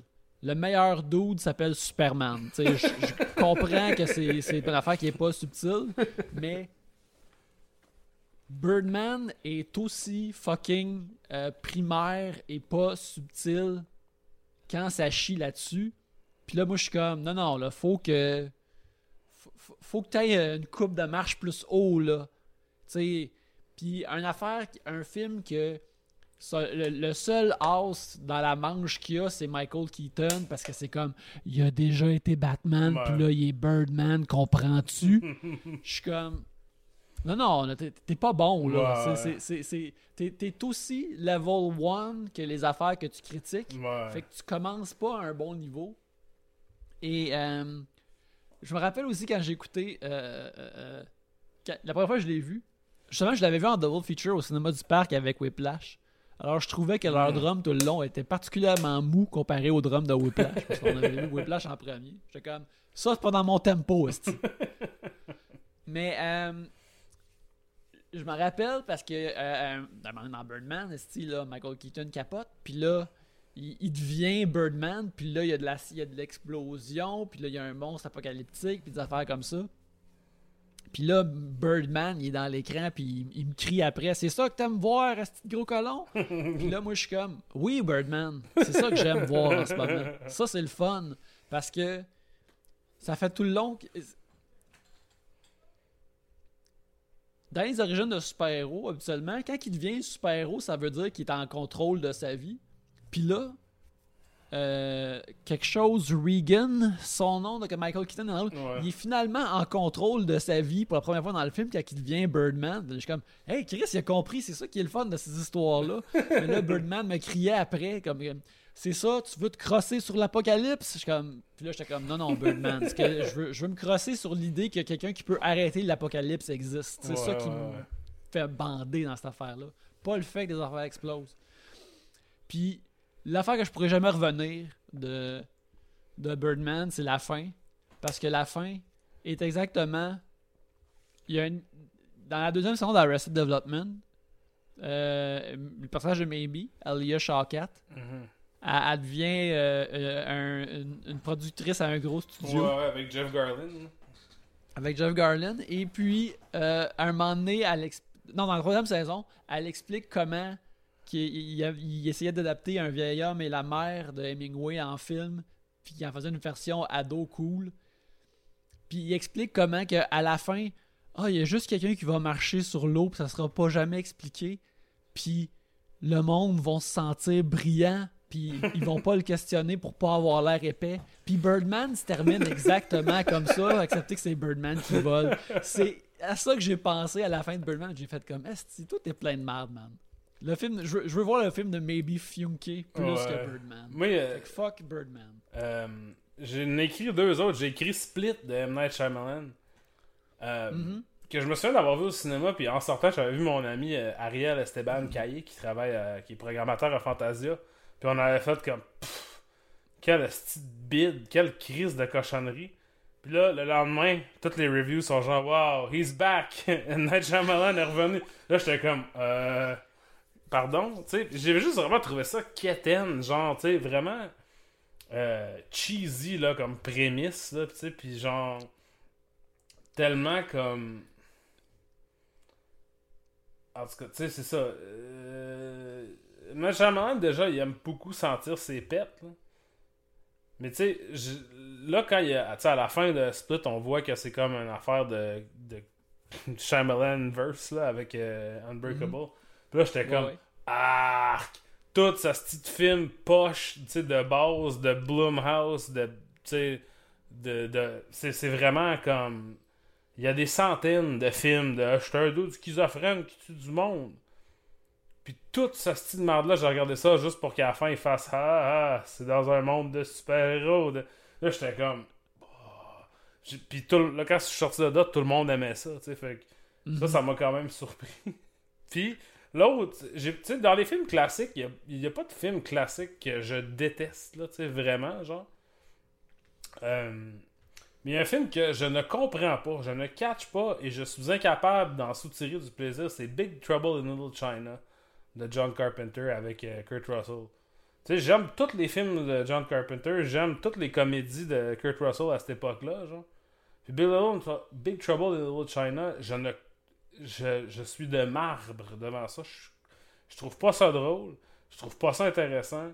Je trouve même pas ça comme poche. Je suis comme.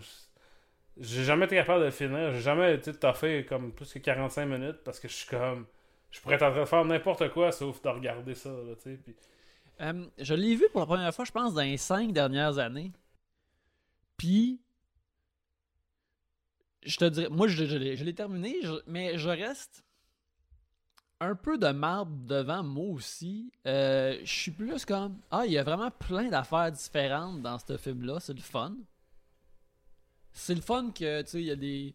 Il y, a des, il y a des shenanigans, puis il y a des dieux, puis il y a, Ouais, parce ça. y a de l'électricité, il y a Raiden, le montagne combat, il est là, puis toutes ces affaires-là, puis je suis comme cool, mais ça me fait pas capoter Exact. comme plein d'autres mondes, puis je suis comme ok, Je bon. comprends pourquoi mais- ce monde-là capote, tu sais. Je comprends pourquoi le monde capote, mais genre, moi, ça me fait pas ça pantoute, là. C'est comme du Radiohead, là. Genre, je suis comme, alright, ok. Genre, je, je comprends, là, mais. Tu sais, Mais je, ça, on dirait que ça, ça se frappe à mon front, là. Ça rentre pas dans ma tête. Mais il y a un aspect aussi de ce film-là, que c'est vraiment bon, puis tu sais, Kurt Russell, il est bon, mais tu sais, finalement, le héros, il est cave, puis il sait pas tant que ça. Ça, c'est une affaire qui est tout le temps vraiment turn-off de me demander de passer du temps à Mm. regarder quelqu'un qui est cave puis qui le sait pas, tu sais. Ouais, Même ouais, si, ouais. regarde, si tu veux une fait ça aussi bien qu'il soit joué par Kurt Russell, là, Mhm. mais euh, je suis juste comme, ah, ok. Non, non, tu vois, c'est son sidekick qui est vraiment le héros. Ouais, ben, j'aimerais ça que le film soit son sidekick, finalement. Faites, faites ça à la place, là. Euh, Euh, L'autre aspect de la question qui est les films Mhm. que nous autres on aime, que personne aime. Mhm. Euh, moi, euh, là, j'a- j'avais écrit une asti de longue liste, mais c'est pas des films qui sont comme des, tu sais, des, euh, des daubes, là, tu sais, c'est pas des films qui sont, euh, que personne aime littéralement, c'est soit des films que tout le monde s'en calisse ou genre, euh, fait que j'en ai isolé trois. Le premier, c'est The Counselor de Ridley Scott, qui est sorti comme en 2016 qui est un film euh, basé sur une nouvelle, je pense, de Cormac McCarthy, qui a écrit No Country for Old Men, mettons, Mhm. en- entre autres. Puis, qui est sorti vraiment dans, le, dans un désintérêt les plus purs de tout le monde. Là. Puis, les, les reviews étaient surtout négatives, mais surtout, tu sais, tout le monde s'en crissait. Il y, a Michael Fassbender, il y a Cameron Diaz, il y a Brad Pitt, il y a Penelope Cruz dans ce film-là. Puis, moi, je trouve ça fucking bon. C'est un film super cynique, super gonzo, genre vraiment comme. C'est le film, je pense, que tout le monde se souvient, dans lequel euh, Cameron Diaz fait l'amour à un, hood de char. Puis. euh, C'est ce que je sais de ce film-là. c'est ça. Puis tu sais, moi, je- ça c'est genre vraiment le genre de shit que j'aime, là, une affaire de de crime où ce que tout le monde personne gagne, tout le monde perd, c'est juste de la style de. Tu sais, ça, ça vient vraiment me chercher.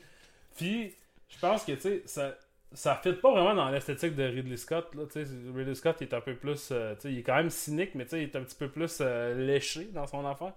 Ouais, que, flashy, euh, fun. là. C'est ça. Puis ça, c'est vraiment comme. C'est comme. Tu sais, les, les frères Cohen regardent ça, puis font comme. Ben là, ça prend des jokes, là. Que c'est ça, c'est- genre, c'est un peu ça. Le, le- Faut que quelqu'un soit poigné dans un garde-robe en bobette contre son gré puis qu'il est triste, là. C'est ça. Après ça, on le gonnera dans la tête, là. Mais faut qu'il. Tu sais, il faut qu'on rie un peu avant ça. Puis ça, c'est, ça, c'est juste comme. Tu sais, juste dark. Puis, en tout cas, je trouve vraiment que c'est un bon film. J'aime vraiment ça. Euh, Puis, c'est ça, c'est un film qui a été quand même ignoré à sa sortie. Un autre qui est dans la même. euh, la même lignée, un film qui a pas eu, tu sais, comme des super mauvais reviews, mais c'est Lawless. Euh, film écrit par Nick Cave euh, en 2012, là, qui est- avec Tom Hardy. attends, je vais sortir ça ici. Euh, Shia LaBeouf, Tom Hardy, Jessica Chastain, Gary Oldman, Jason Clarke, Guy Pearce, Mia Wiaskovia, Dane DeHaan, puis euh, Bill Camp. Qui est un film euh, qui se passe dans les années 20, puis c'est des bootleggers dans le bois, tu sais, qui font... euh, qui, qui font de, de- de- de la moonshine, tu sais, puis c'est un film très... Je comprends pourquoi le monde n'aime pas ça, parce que c'est pas super profond comme, euh, comme écriture. c'est très dans le paraître, puis dans les gros chapeaux, puis les costumes, puis tout ça. J'ai vraiment trouvé ça le fun, tu sais, dans la mesure. Moi, je suis un gros fan de Nick Cave en tant que musicien, puis en tant que écrivain, tu sais, de. Ah, Ses livres sont quand même bons aussi, sauf qu'il y en a un que ça finit avec le, le diable qui encule le personnage principal. Euh, ce qui est quand même un petit peu edgelord, là, on va se le dire. Mais, euh, tu sais, euh, Lawless, c'est vraiment tout ce que je veux et ce que je m'attends d'un film de bootlegger avec Tom Hardy, là, tu sais. C'est comme, c'est très dans la parure puis dans la surface, mais c'est super bien exécuté puis c'est super bien fait. Puis je comprends pourquoi le monde ont pas vraiment accroché, mais pour moi c'est vraiment c'est comme une tonne de Nick Cave là, c'est comme un, un- sur, une tonne sur Murder Ballads, là, son, son album qui est juste des tonnes de meurtre là. Mhm. C'est vraiment ça, tu sais, c'est ça, ça- c'est super atmosphérique. C'est John Hillcoat là, qui a fait aussi euh, The Road, The Proposition, euh, qui est un réalisateur que tu sais, j'a- j'adore pas ses films. Je trouve Lawless c'est son meilleur, ce qui est une affaire qui me ferait sûrement pendre euh, en Australie, euh, mais tu sais. En tout cas, j'aime ça. Je trouve que c'est un film. Si, euh, si vous avez rien à checker, là, puis c'est pas aussi élevé que ça a de l'air non plus. Fait que, je pense que ça a une bonne. tu sais, une bonne vibe un peu comique, comic book, tu sais, euh, mais bien réalisé. tu sais. Je pense que souvent, ça, vient pas d'un comic, mais tu sais, ça penche trop d'un sens ou de l'autre quand tu veux avoir une, une, euh, une esthétique euh, ou un ton comic book, euh, graphic novel. là. Puis je trouve Lawless, ça, ça, ça remplit vraiment très bien là, ce, ce carcan. Là. Ma, ma question est la suivante. Peux-tu me décrire le genre d'accent que Tom Hardy a dans ce film-là? Ben, écoute, c'est un genre de gars qui fait du moonshine euh, dans le bois, dans le Kentucky. Fait que. Ok, fait que là, on. C'est, euh, Coal Miner's Dollar, c'est, c'est, Ouais, euh, ouais. riche, là. Il s'appelle Forrest Bondurant. Ok, c'est la, rép- la réponse. T'aurais dû juste me dire le nom du personnage, puis ça aurait été la réponse dont j'avais besoin. Je sais pas, je sais pas comment tu peux pas aimer ça, tabarnak. Genre, je comprends pas. Je comprends pas comment ce film-là a pas été. Euh. Attends, c'est peux m'aller sur euh, l'app euh, Just Watch sur mon téléphone, voir il est où. Je voir, Ça vient d'un je livre. hein. En fait, le gars qui a écrit le ça vient d'un livre qui est un gars qui a écrit sur sa famille à lui, euh, Matt Bondurant. Mais fait que Forrest Bondurant a vraiment existé. Mais faut dire aussi que moi, je suis extrêmement vendu pour les films qui ont de la musique de Nick Cave. Là. Tu sais, Mhm. Nick Cave, il fait beaucoup de musique de films avec euh, Warren Ellis, qui est le gars qui joue du violon dans les Bad Seeds, puis euh, dans Dirty Three. Oui, bien sûr, oui, oui. euh, Warren Ellis, le, le, violoniste et non le writer de comic book. Mhm. Euh, j'a- J'aimerais aussi noter que sur euh, le premier disque, euh, le premier CD de soundtrack de The X-Files, Song in the Cave of X, qui est sorti genre euh, en 96, euh, il y, y y a une toune cachée qui est avant la première Mm. tu commences à écouter la première tune puis tu la recules pour aller à la tune Nice. cachée avant. Et c'est une version euh, du thème d'X-Files faite par The Dirty Tree. Ah Et, ouais. euh, c'est Nice. une des meilleures affaires que j'ai entendues dans ma ouais, vie. si vous connaissez La pas Dirty Three, c'est. Ouais, excuse, vas-y. Non, non, mais c'est- c'était juste comme j'aime le thème d'X-Files, ça pourra jamais être amélioré dans mon, dans mon vivant. Mais non, non, c'est c'est- c'est ça. Ouais, Dir- Dirty Three, qui est un groupe euh, australien qui font de la musique instrumentale. euh,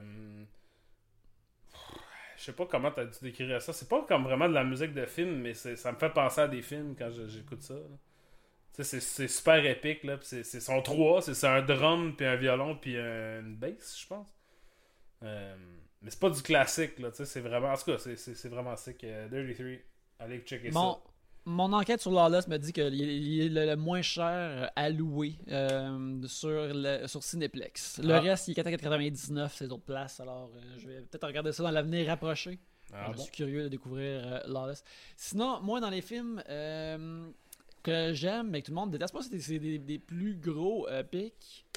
Mais je te dirais, un de mes plus gros que là, sur Twitter maintenant, euh, vu, je me, vu que moi, beaucoup dans mes, mes followers, a du monde de cinéma, puis du monde de- de- d'illustration, puis de cartoons, des affaires comme ça. Mhm. Fait que dans ma timeline at large, c'est un film qui est aimé et accepté, mais dans le vrai monde at large, euh, qui est ridiculisé et non aimé, je te dirais que mon plus gros, c'est c'est Speed Racer, euh, les Wachowski. Mm. Parce que pour moi, c'est, euh, c'est- je trouve ça vraiment. Tu sais, euh, Speed Racer est sorti en 2008. Il est Mhm. sorti le même été que Dark Knight. Puis, en termes de. Voici, on adapte un, on adapte un personnage. Tu sais, de la façon que Christopher Nolan, il veut t'expliquer pourquoi il y a des boulons à sa mobile. Mhm. Speed Racer, c'est en calice. Ouais. La famille avait un singe qui portait des salopettes dans le cartoon. Il y a un singe avec une salopette avec la famille. Il n'est pas expliqué. Ouais. La- le, le- le kid s'appelle Speed Racer. Pourquoi? Parce que c'est du monde qui sont des pilotes puis qui aiment la vitesse. Tous les kids s'appellent Speed Racer. Il s'appelle pas comme euh, Speedo- Speedovich Reserovski puis qu'il il rapetisse à ça. là. Il s'appelle Speed Racer puis c'est de même. Euh, John Goodman là-dedans est tout le temps habillé en salopette rouge avec une chemise bleue. Il ressemble à Mario Bros. C'était écœurant. Euh, mais l'affaire qui est vraiment bon de Speed Racer, c'est- c'est comme ça, leur, leur désir de créer le réalisme puis le monde de cartoon euh, à côté, là, le, le, le, le- le contraire de justement de Dark Knight ou le contraire de, de leur Mhm. euh, réalité dark de The Matrix, mais ça c'est full en couleur. Mais le editing qu'ils utilisent dans ce film-là, comme les 15 premières minutes de Speed Racer sont vraiment incroyables parce que il, il racontent Speed Racer 1 en 15 minutes. Ou même en Ouais. 10 minutes. Tu sais, il y a des flashbacks de la famille, puis tout ça, puis la tragédie de la famille, puis pourquoi ils sont comme ça maintenant. Puis, puis euh, le- le- les- les- pendant que Speed Racer est en train de faire une course, il se rappelle de son frère qui est mort, qui a fait une course sur cette même, tra- sur cette même euh, piste-là. Il y a C'est tellement super bien exécuté, puis euh, montré dans un monde euh, qui ressemble à F-Zero, qui est, qui est- qui est néon multicolore, qui n'existe pas. Mhm. Euh, puis quand j'ai vu Speed Racer, je disais à tout le monde comme premièrement allez voir Speed Racer, puis deuxièmement tous les films vont copier le editing de Speed Racer puis comment ils racontent leur histoire. C'est jamais arrivé. Euh, c'était trop, euh, c'était trop euh, neuf dimensions pour, les gens, mais j'adore Speed Racer. Je me rappelle même, je l'avais vu quand j'étais en, en- Californie, en, justement en 2008, quand j'étais en Californie. Et puis, quand j'étais revenu à Montréal, j'étais comme, hey, il fallait que je trouve un, un- une place où aller voir Speed Racer. Je voulais le revoir une troisième fois en- en- au théâtre, mais là, il, était rendu genre. C'est quoi le cinéma, là, comme, qui est comme le, le- plus fucking loin, là, sur le bord, la fin de la ligne orange, là? Euh, le paradis, il n'existe plus, ce, ce cinéma-là. le- Qui est comme, il est comme au bout, là, genre. C'est comme dans Tétroville, là, genre. Ouais, je je pense que je suis allé là, tu sais. C'est le paradis, c'est là que euh, friend of the show, Michel Onéré, il travaillait quand il était flow. Fait que, tu sais, comme je suis allé là pour le voir comme une dernière fois. Là. Mhm. Puis, euh, euh, quand il est sorti en Blu-ray, là, je l'ai acheté, je l'ai amené à un ami, il faut qu'on écoute Speed Racer ensemble. Euh, mais tu sais, c'est- c'est trop coco banane, puis ça, ça l'essaye pas d'être réaliste, cool, Mhm. comme les adaptations le font maintenant. Fait que ça, ça fait que c'est vraiment pas euh, aimé. Ben, je pense que c'est juste. La porte d'entrée est comme vraiment haute. Là. Faut, que Ouais. tu, faut que tu sois. euh, faut que tu, tu sois comme. Ok, c'est un cartoon avec du monde qui sont en live, avec- mais qui sont en live action. Mhm. Puis euh, moi, je trouve ça vraiment écœurant. Euh, mon deuxième, je me rappelle que celui-là, il est plus touché, comme je, je, je, je le scanne moi maintenant à cause des gens impliqués. Mais euh, j'avais comme une grosse. J'ai toujours eu une grosse place dans mon cœur pour Superman Returns. Mhm. Euh, Superman qui est mon personnage préféré, personnage fictif préféré. Mais là, avec euh, Brian Singer puis Kevin Spacey sont dedans, tu le prônes moins, Ouais, mettons. c'est là. pas... Moi aussi, j'aime Batman. Mais moi, je suis pas un, euh, je suis pas un Superman euh, boy, là. Mhm. Moi, je l'aime parce que c'est un. à l'époque, c'était moins commun les films de super-héros. Puis Mhm. ceux-là fait juste te calisser dans une réalité, whatever, tu sais. T'as dit ça, ok, c'est c'est ça, là, le contexte. Il y a un enfant, c'est entre deux films, go. Puis tu fais, ok, genre. Puis je trouve ça quand même, cette confiance qu'il donne euh, aux spectateurs est quand même haute considérée à la confiance qui comparée, c'est-à-dire considérant la confiance qu'ils ont pour les spectateurs maintenant, c'est-à-dire très peu. Tout doit Mhm. être tout cuit dans le bec.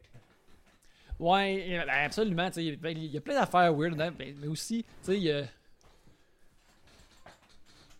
Juste à cette heure, comme, oh, ouais, Superman il a crissé son camp de la Terre. Ah ouais, il a laissé euh, sa blonde comme était enceinte. Euh, Puis elle avait pas l'air de le savoir tant que ça. Et, il- c'est- c'est c'est tellement des comme. Il il y a aussi plein d'affaires dans ce film-là que c'est- c'est comme. Qu'est-ce que c'est weird d'avoir fait comme un, un- un film grand public pensant que le monde allait être au cinéma puis acheter comme. D'autres personnes autres que moi allaient acheter plus d'un ticket pour aller voir ce film-là. C'est Ouais. pas d'allure. C'est- impossible. Ouais. Mais, euh, y a- les grosses scènes d'action, dans le fond, c'est quasiment juste, quasiment tout le temps Superman qui vole. Tu aurais pensé que quelqu'un aurait dit à Brian Singer comme. Mets une scène d'action où il, fait, il soulève pas une autre affaire. Mais, moi, je suis comme, yes, c'est fucking bon. Euh, fait que Superman Returns, c'est ça pour moi. Ouais. C'est- C'est c'est, euh, des, des films, il fallait comme. Non, non, tu comprends pas, c'est parce que, tu sais. Mais pour, tu sais, un film qui a Parker Posey, c'est une méchante dedans, puis c'est un film de super-héros, là, genre. Alright. Écoute. D'ailleurs, je trouve que euh, l'actrice qui joue Lois Lane dedans est vraiment comme. En tout cas, c'est c'est ma Lois live action la moins préférée. c'est pas, pas Kate Bosworth, c'est genre? Oh, Kate? Bosworth, c'est ça. Puis quand je vois Parker Posey, qui a très clairement une énergie Margot Kidder-esque, Ouais. je me suis toujours dit comme Ah, peut-être qu'il voulait que ce soit elle. ouais, ça, le Lane, studio a y a- fait, ben là, c'est Parker Posey, les amis, là. Ouais. Ça se peut. Mais c'est ça, là. Faut que ça soit. En tout cas, bref. Euh, mais euh, euh, manifestez-vous si vous voulez que, que je vous raconte mon fanfic de Superman Returns, comment j'aurais fait ça. Euh, notre question suivante, c'est euh, GD euh, qui demande des nouvelles d'Avatar 2. Euh, ouais. Euh, ben, de ce qu'on sait, les- comme c'est tout tourné en Australie, slash, ou, en- ou même en Nouvelle-Zélande, qui sont les seules places sur le globe où qui contrôlent le COVID. Alors, Ouais. apparemment, que les autres sont, ils ont- sont tous en train de filmer ça bien ben Ben ouais. chill. Puis, vu que toute la production arrête ailleurs, tu sais, en, en Nouvelle-Zélande, il y a Weta qui a tout fait des affaires de Lord of the Rings, qui faisait aussi des affaires pour Mhm. Avatar. Fait que peut-être que les. À part les, les gros films qui sont déjà faits, les seuls gros films en ce moment qui sont en train d'être faits puis qui vont sortir, c'est potentiellement les films d'Avatar. Ouais, ça ça. va peut-être être nos derniers gros nouveaux films pour un bout. Ça va être Avatar. Mhm. Tu sais, euh, qu'est-ce que tu penses d'Avatar, toi, personnellement? Euh, je l'ai vu juste une fois Ouais, moi aussi. au cinéma en 3D et j'ai trouvé ça vraiment nice. Euh, quand je l'ai vu, j'étais comme ceci est bien fait, ceci est bien exécuté. Euh, tu peux parie pas contre James Cameron parce qu'il va Ouais, gagner anyways. Euh, cela dit, j'ai juste eu le goût de le réécouter par curiosité puis pour voir le- le- le- le- l'artisanat Mhm. de- de- de- du, du film. Autrement, euh, je pourrais comme pas l'écouter pour. Ouais, c'est ça. J'en retire rien. Là. Moi, c'est que je pourrais pas plus me calisser de qu'est-ce qui se passe dans le monde d'Avatar. tu sais, je m'en calisse. Mais, même chose, j'ai vu le premier une fois. J'avais trouvé ça, tu sais, comme correct, là. C'est le fun à écouter. C'est pas. euh, C'est un peu niaiseux, mais tu sais, c'est. Mhm.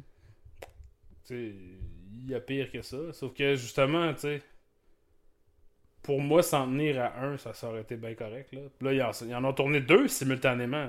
Ouais, ouais. Le 2 et le 3 sont en train d'être tournés en ce moment. C'est ça. Fait pour moi, l'intérêt, c'est. Ah, ça va être potentiellement les deux derniers gros films que James Cameron va faire parce qu'il s'en Mhm. vient plus vieux, ce ce bonhomme-là. Ouais. Euh, moi, c'est mon intérêt pour ça, c'est comme c'est voir les affaires de James Cameron. Mais tu sais, s'il y avait. Euh, s'il disait comme Ah, mon prochain film, ça va être une shit du, Cirque du soleil, j'aurais fait comme Ah, calice, ok, on va y aller là, mais. Ok, là, on va y Ouais. aller. Mais. je- quand je vais les voir, c'est pas comme Ah, man, qu'est-ce qui se passe avec Jake Sully et Neytiri? C'est plus voir JC, qu'est-ce que t'as pour moi? Qu'est-ce qui se passe? Qu'est-ce qui te tente ce Ouais. petit vieux vieux hippies qui t'ont donné des milliards pour faire ce que tu voulais? J'ai hâte de le voir. Ouais. J'ai hâte de le voir, ça va bien aller. Prochaine question, en fait, euh, Marie-Lise Hamelin, euh, qui a envoyé euh, beaucoup de questions. Mhm. là, je, je vais faire euh, mea culpa. Marie-Lise Hamelin et ma copine. Donc, Mhm. certains de ces sujets ont été discutés entre elle et moi. Et je vais essayer de pas me, de pas me répéter et non pas d'avoir de parti pris. Mhm. Parce que je sais comment elle se sent sur certaines de ces choses. Mhm. Mais la première question est y aura-t-il un autre Jurassic World? Eh bien, la réponse est oui. Et d'ailleurs, il est en train de le tourner quand euh, tout a chié avec euh, les, la COVID. là. Mhm. Euh, Colin Le capitaine. Trevorrow, le capitaine est revenu, Colin Mhm. Trevorrow. Euh, ça a l'air d'être tout le même monde. Il n'y a pas de méchant. Tu sais, d'habitude, quand tu as une suite de whatever, t'as comme un acteur semi-connu qui devient le méchant. Mais là, c'est juste du monde qui ont déjà été dans des films de Jurassic Park. Fait que ça, je trouve ça weird un peu. Je trouve ça comme euh, inquiétant. je sais pas. Cas de pas correct, là. Euh, mais c'est ça, ça s'en est. D'ailleurs, euh, Jurassic World 2, qui était notre première date, notre première date d'amis à toi et moi, euh, quand c'est sorti. Oui, absolument. J'ai des ans. bons souvenirs de ça. J'ai des bons souvenirs de ça. De, de, de- Qu'on se regarde toutes les deux de. Voyons, qu'est-ce qu'on est en train de regarder? Exact. Mais euh, ouais, moi, le- ma, seule. euh, mon, comme. mon- J'ai trouvé les deux autres Jurassic World euh, vraiment mauvais. Euh, mais le premier, plus particulièrement plate. Mon, le premier intérêt est à, excessivement plate. Ouais. mon intérêt à moi, c'est de, de, de voir la continuation de gens qui prennent les, les histoires de parcs de Michael Crichton. Fait que Westworld, puis les Jurassic World, tout ça, moi, c'est ça qui m'intéresse. Mais ça serait. Imagine que le troisième, c'est lui qui est vraiment bon. Tu sais. Écoute, sick. euh, on- pourquoi pas? C'est- possible. On va pas. euh, c'est ça. pas- Peut-être le capitaine va nous surprendre, là, comme il nous a surpris à maintes reprises dans Book of Henry. Alors, ça, notre autre question, c'est euh, quel est le meilleur film de Terminator?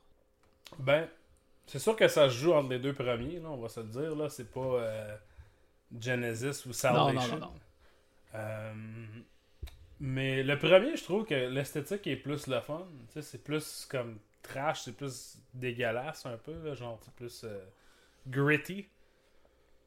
Mais le film est un peu plus plate, tandis que le 2, tu sais, c'est... le 2, c'est vraiment, c'est comme le, ça reste le blockbuster parfait.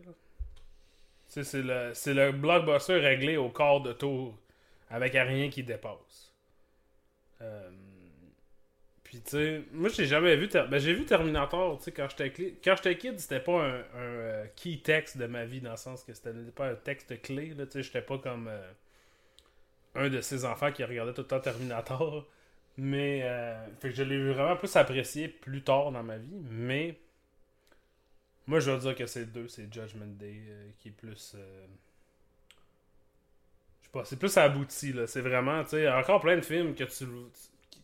que tu regardes ça, tu te dis, si t'avais copié Terminator 2, là, j'aurais même pas été mad. Ça aurait été correct. T'aurais pu juste copier Terminator 2, puis ça aurait Ouais, c'est ça. Il y, a, il y a comme une affaire de. C'est quel qui est le meilleur C'est celui qui invente la patente ou c'est celui qui fait Mhm. la patente à sa meilleure expression? Puis Terminator ça. 1, tu sais, c'est un. Ter- Terminator 2, c'est un gros remake de Terminator 1, mais qui avait l'argent de le tourner en plein jour. Mhm. puis de, de, Ben, comme les deux, les deux premiers Evil Dead sont un peu la même. Eh, même eh. Exactement. Fait que, mais tu moi j'ai des souvenirs. Celui que j'ai vu le plus, c'est Terminator 2. Terminator 2, il est comme plus Mhm. le fun. Il est pas, euh, il est pas autant Mhm. inquiétant et épeurant euh, de la même façon. Ouais. Euh, mais tu sais, Terminator 2, je me rappelle quand l'été qu'on l'a enregistré, qu'il a passé super écran, puis que je l'ai écouté moult fois euh, cet été-là. Euh, C'était vraiment, vraiment euh, euh. Fait que je- Mhm. Habituellement, j'aime ça pencher vers le, le- le film qui a inventé l'affaire est comme le meilleur. Mais dans ce cas-ci, Terminator 2, c'est. Non, non, c'est vraiment le best. Puis c'est tellement d'événements en même temps. C'est. C'est la première fois que le monde voyait comme une actrice se transformer de même. Tu sais, comme. Wow, cet acteur-là est devenu fucking buff pour un Mhm. film. C'était dans, dans, dans ce film-là. Tu sais, c'est- les effets spéciaux aussi étaient vraiment spectaculaires pour la première fois. Le morphing, tout ça. Non, c'est. Je pense que c'est Terminator 2 le, le meilleur. Ouais, je suis d'accord avec ça aussi. La prochaine question de Marie-Lise, c'est qu'est-ce que vous pensez de My Own Private Idaho? As-tu déjà vu My Own Private Je Idaho? ne l'ai pas vu. Cependant, il est récemment sur Criterion. Alors, euh, peut-être que je peux me donner ça comme Mhm. devoir de- d'écouter cette œuvre de Gus Van Sant et de, de revenir On là-dessus. pourrait, là, euh, je sais que j'ai un parti pris encore, mais on pourrait faire ça pour le show la Mhm. semaine prochaine. Parce que moi, je l'ai vu une fois. Je l'ai vu en français, je l'avais tapé à Hors TV. C'est- C'était un des premiers films qui a pas. Quand Hors TV a, a comme commencé à exister, c'était un des premiers, un des films, tu sais. Tu sais, dans ce temps, à l'époque, quand il y avait un nouveau poste, là, il y avait comme 20 films. Tu sais, Canal D portait tout le temps les mêmes films. Tu sais, ils n'ont pas un gros catalogue d'acquisition. J'avais tapé à Hors TV, puis j'avais écouté, puis c'était en français, puis j'avais comme pas caché que ça supposait d'être shakespearien, tu sais. Comme le dialogue est shakespearien. Fait que je trouvais ça super laborieux à écouter en français, tu sais, traduit de même.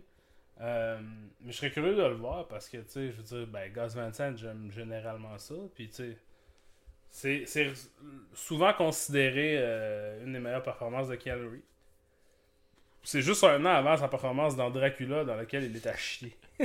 Donc, euh, ça pourrait être intéressant de comparer. Absolument. Fait que, euh, regarde, on, on met un- un- une épingle dans My Own Private Idaho. On va peut-être en parler à l'avenir. J'a- J'avais aimé ça quand je l'avais vu, mais j'ai pas assez de souvenirs distincts pour euh, discuter de ça. Ensuite, on a Harold et, Mo- euh, Harold et Maude est meilleur que Rosemary- Rosemary's Baby. Discuter. Euh, j'ai malheureusement encore là, ça manque avec ça, j'ai vu ni un ni l'autre. Je te dirais que dans ces deux-là, je suis plus curieux de voir Rosemary's Baby parce que j'ai tellement vu de choses qui font référence à ça.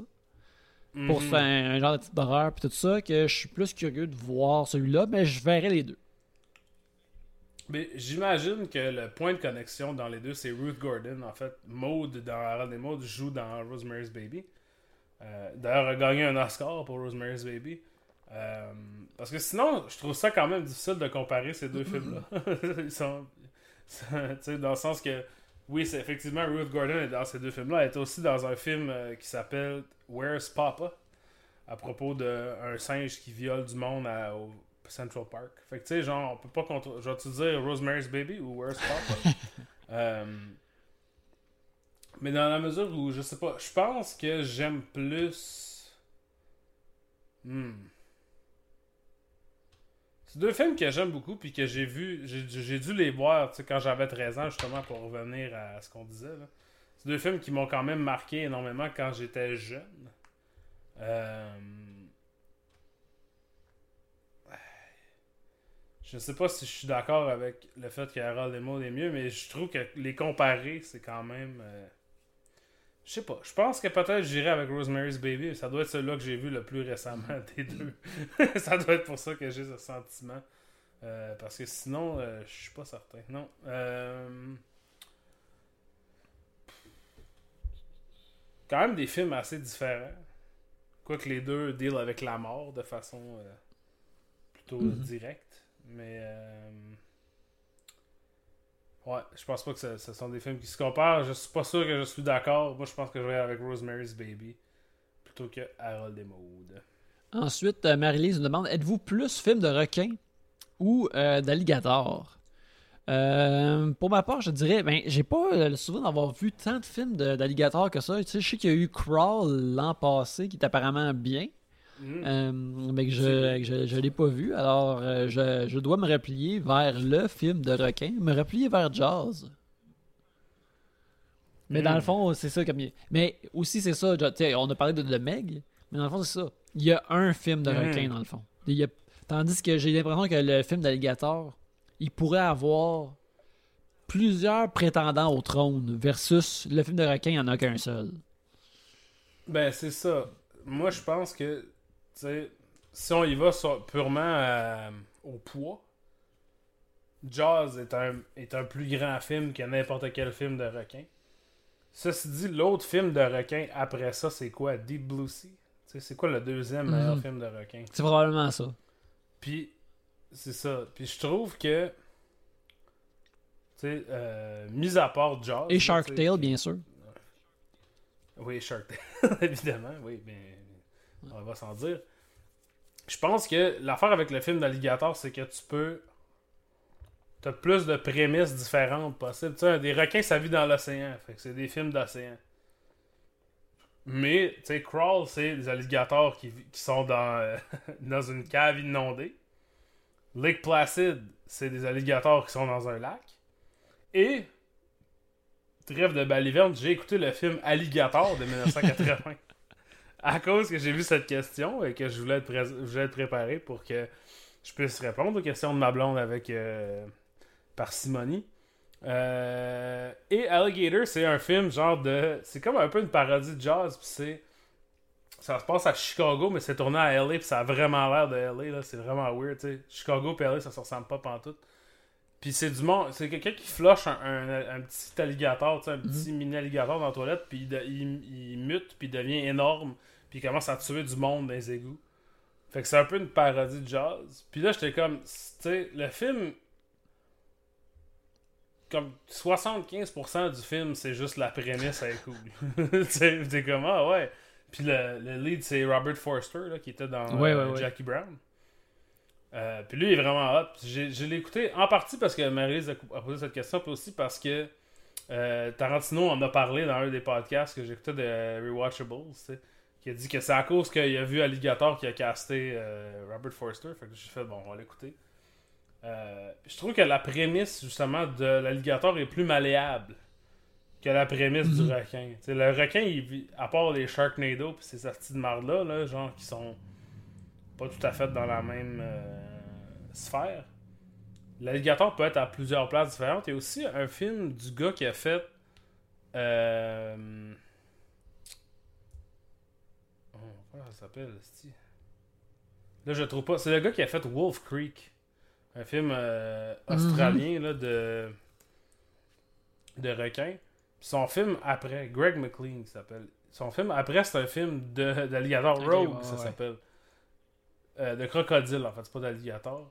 Mais euh, ça, j'avais regardé ça quand je travaillais au Vidéo 2000, puis je trouvais ça quand même sick. Là, genre, c'est un film d'horreur de, de crocodile. Fait que moi, je pense que je suis plus crocodile, juste, juste pour la- l'éventail de possibilités que les crocodiles offrent. Tandis que, tu sais, il faut quasiment tout le temps que tu sois sur un bateau ou une plage pour que les requins soient présents. C'est sûr aussi qu'il y a un bon film d'alligator de Floride qui, qui, qui appelle à être fait. Là. Ah, c'est clair. c'est- juste le, le- le- décor. clair, clair. Ben, Crawl, Ah, ça ben se voilà. passe en Floride. Déjà là. Mais c'est d'une maison euh, majoritairement. Mais la Floride, c'est un, c'est un- c'est- comme un bijou. hein. Il y a tellement de facettes tu sais, qu'on pourrait construire. exact. Euh, L'autre question, c'est euh, Labyrinthe ou euh, Baron de Munchausen? Euh, J'ai pratiquement aucun souvenir du film du Baron de Munchausen de quand j'étais je, je l'ai vu quand j'étais jeune mais ça je me rappelle vraiment pas beaucoup je me rappelle un peu plus de Labyrinthe à cause euh, de sa présence dans la pop culture Euh, je te dirais que je- je- c'est sûr que j'ai eu un genre de kick sur une jeune Jennifer Connelly dans Labyrinthe quand j'étais jeune alors pour cette euh, cette énergie, ce- ces sentiments du passé, j'irais avec Labyrinthe, mais faudrait que j'y faudrait que j'y réécoute ces deux-là pour, pour être sûr. Moi, j'ai vu Munchausen une couple de fois. Euh, mais Labyrinthe, je quand j'étais jeune, euh, ma voisine d'à côté, Pascal Fortin, on la salue, c'est sûr qu'elle écoute pas, elle était venue me garder. Puis elle avait amené euh, Temple of Doom puis Mhm. Labyrinthe pour écouter.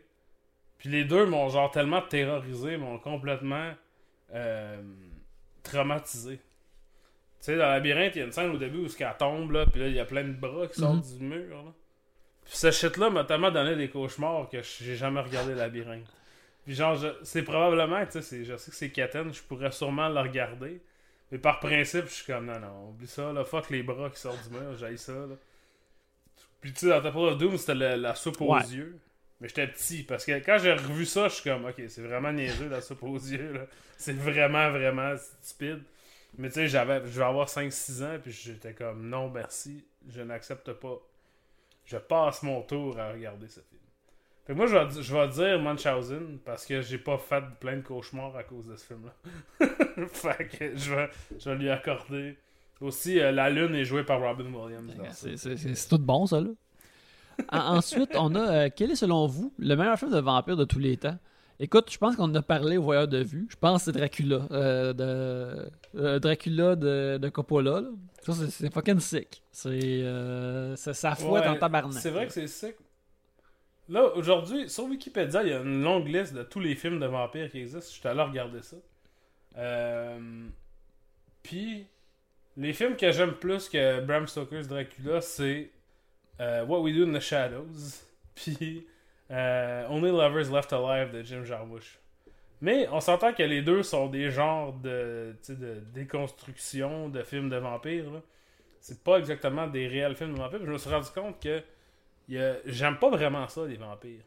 je m'en calisse beaucoup. Surtout quand, quand c'est. Parce que j'ai sûrement déjà parlé que moi, je suis un peu anti-film d'époque, euh, de perruques poudrées, ces affaires-là, ça me gosse un peu, genre. Je suis pas. Euh, tu sais, quand j'en regarde, mettons, The Favorite, c'est vraiment sick, mais tu sais, je suis moins porté à aller regarder ces films-là. Fait que quand c'est des affaires de vampires qui est victorien, ça m'intéresse pas full. Fait que je me suis rendu compte que vampire, c'est pas mon. Euh, c'est pas mon bag, c'est pas ce que j'aime le plus.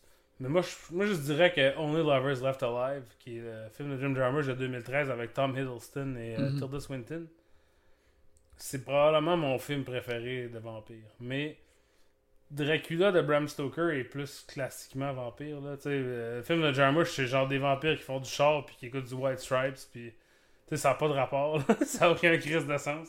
Ils font juste chiller puis genre euh, regarder des guides. Puis c'est pas vraiment. Euh, l'élément vampirique dans ce film-là, c'est surtout qu'ils sont immortels plus qu'ils mhm. sont des vampires. Ouais, ben moi j'aime beaucoup. Euh, en fait, euh, j'y avais pensé avant que tu le mentionnes parce que pour moi, What We Do in the Shadows maintenant c'est un sitcom. C'est plus, c'est plus un film. Ouais, c'est ça. fait que j'aime beaucoup, beaucoup le film. mais il serait encore meilleur s'il y avait Nadja de la série dedans. parce que cette, madame-là était 40. Euh, mais moi non plus, je suis pas un gars de vampire. Pour moi, un, vampire, c'est, un obstacle que Buffy tue.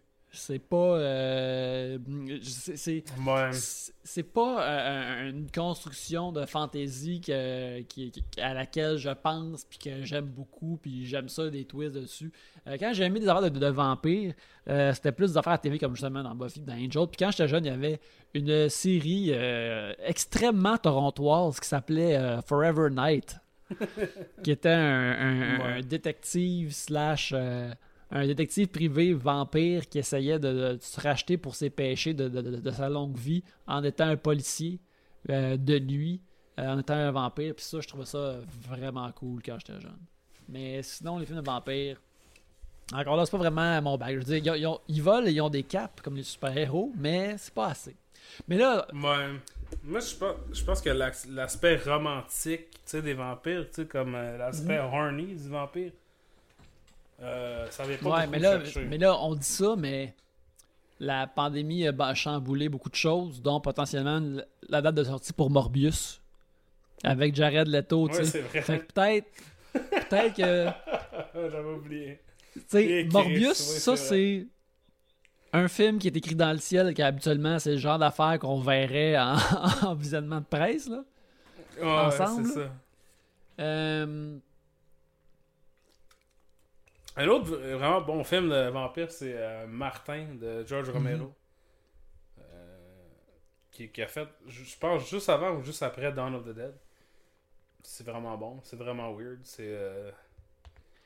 je, je venais juste dire Morbius que justement, ça a peut-être changé nos idées préconçues de vampires. On est comme les vampires sont fucking sick maintenant, maintenant qu'on a vu Morbius. Je dois l'admettre. Une petite note pour Morbius, c'est que quand Morbius dans le, il y, a, eu un dessin animé de Spider-Man des années 90, que c'est là que moi j'ai vu Morbius pour la première fois, puis que je pense que c'est pour ça que Sony ont fait un film de Morbius parce que le monde connaissait vaguement. Puis dans c'était un dessin animé mm-hmm. qui passait à Fox, puis ils pouvaient pas le montrer à croquer des coups puis à boire du sang là-dedans parce que c'est une affaire qu'un enfant pouvait imiter. Alors, son vampirisme, il y avait des genres de ventouses euh, euh, dans la paume de sa main, puis il touchait le monde comme ça, puis c'est comme ça qu'il mhm. absorbait son sang. Et ça, c'est mille fois plus dérangeant et dégueulasse qu'une affaire de vampire pour moi, selon mon, esprit de jeune. Je regardais ça. Il touche, puis c'est comme ça qu'il te pogne. Fucking deg. Mais ils n'ont pas le courage de le mettre dans un film. Jared Leto va pas toucher personne avec ses mots paumes avec des ventouses. On continue avec euh, une autre question de Marie-Lise Hamelin. Euh, Chiche Chung, c'est-tu bon? Euh, moi, j'en ai juste vu un, Chiche Chung. J'ai juste vu Gun Up and Smoke quand j'étais vraiment jeune. Et Le premier, c'est ouais, juste. Up and Smoke, ouais. Puis euh, euh, je l'ai vu Ouais. traduit en québécois.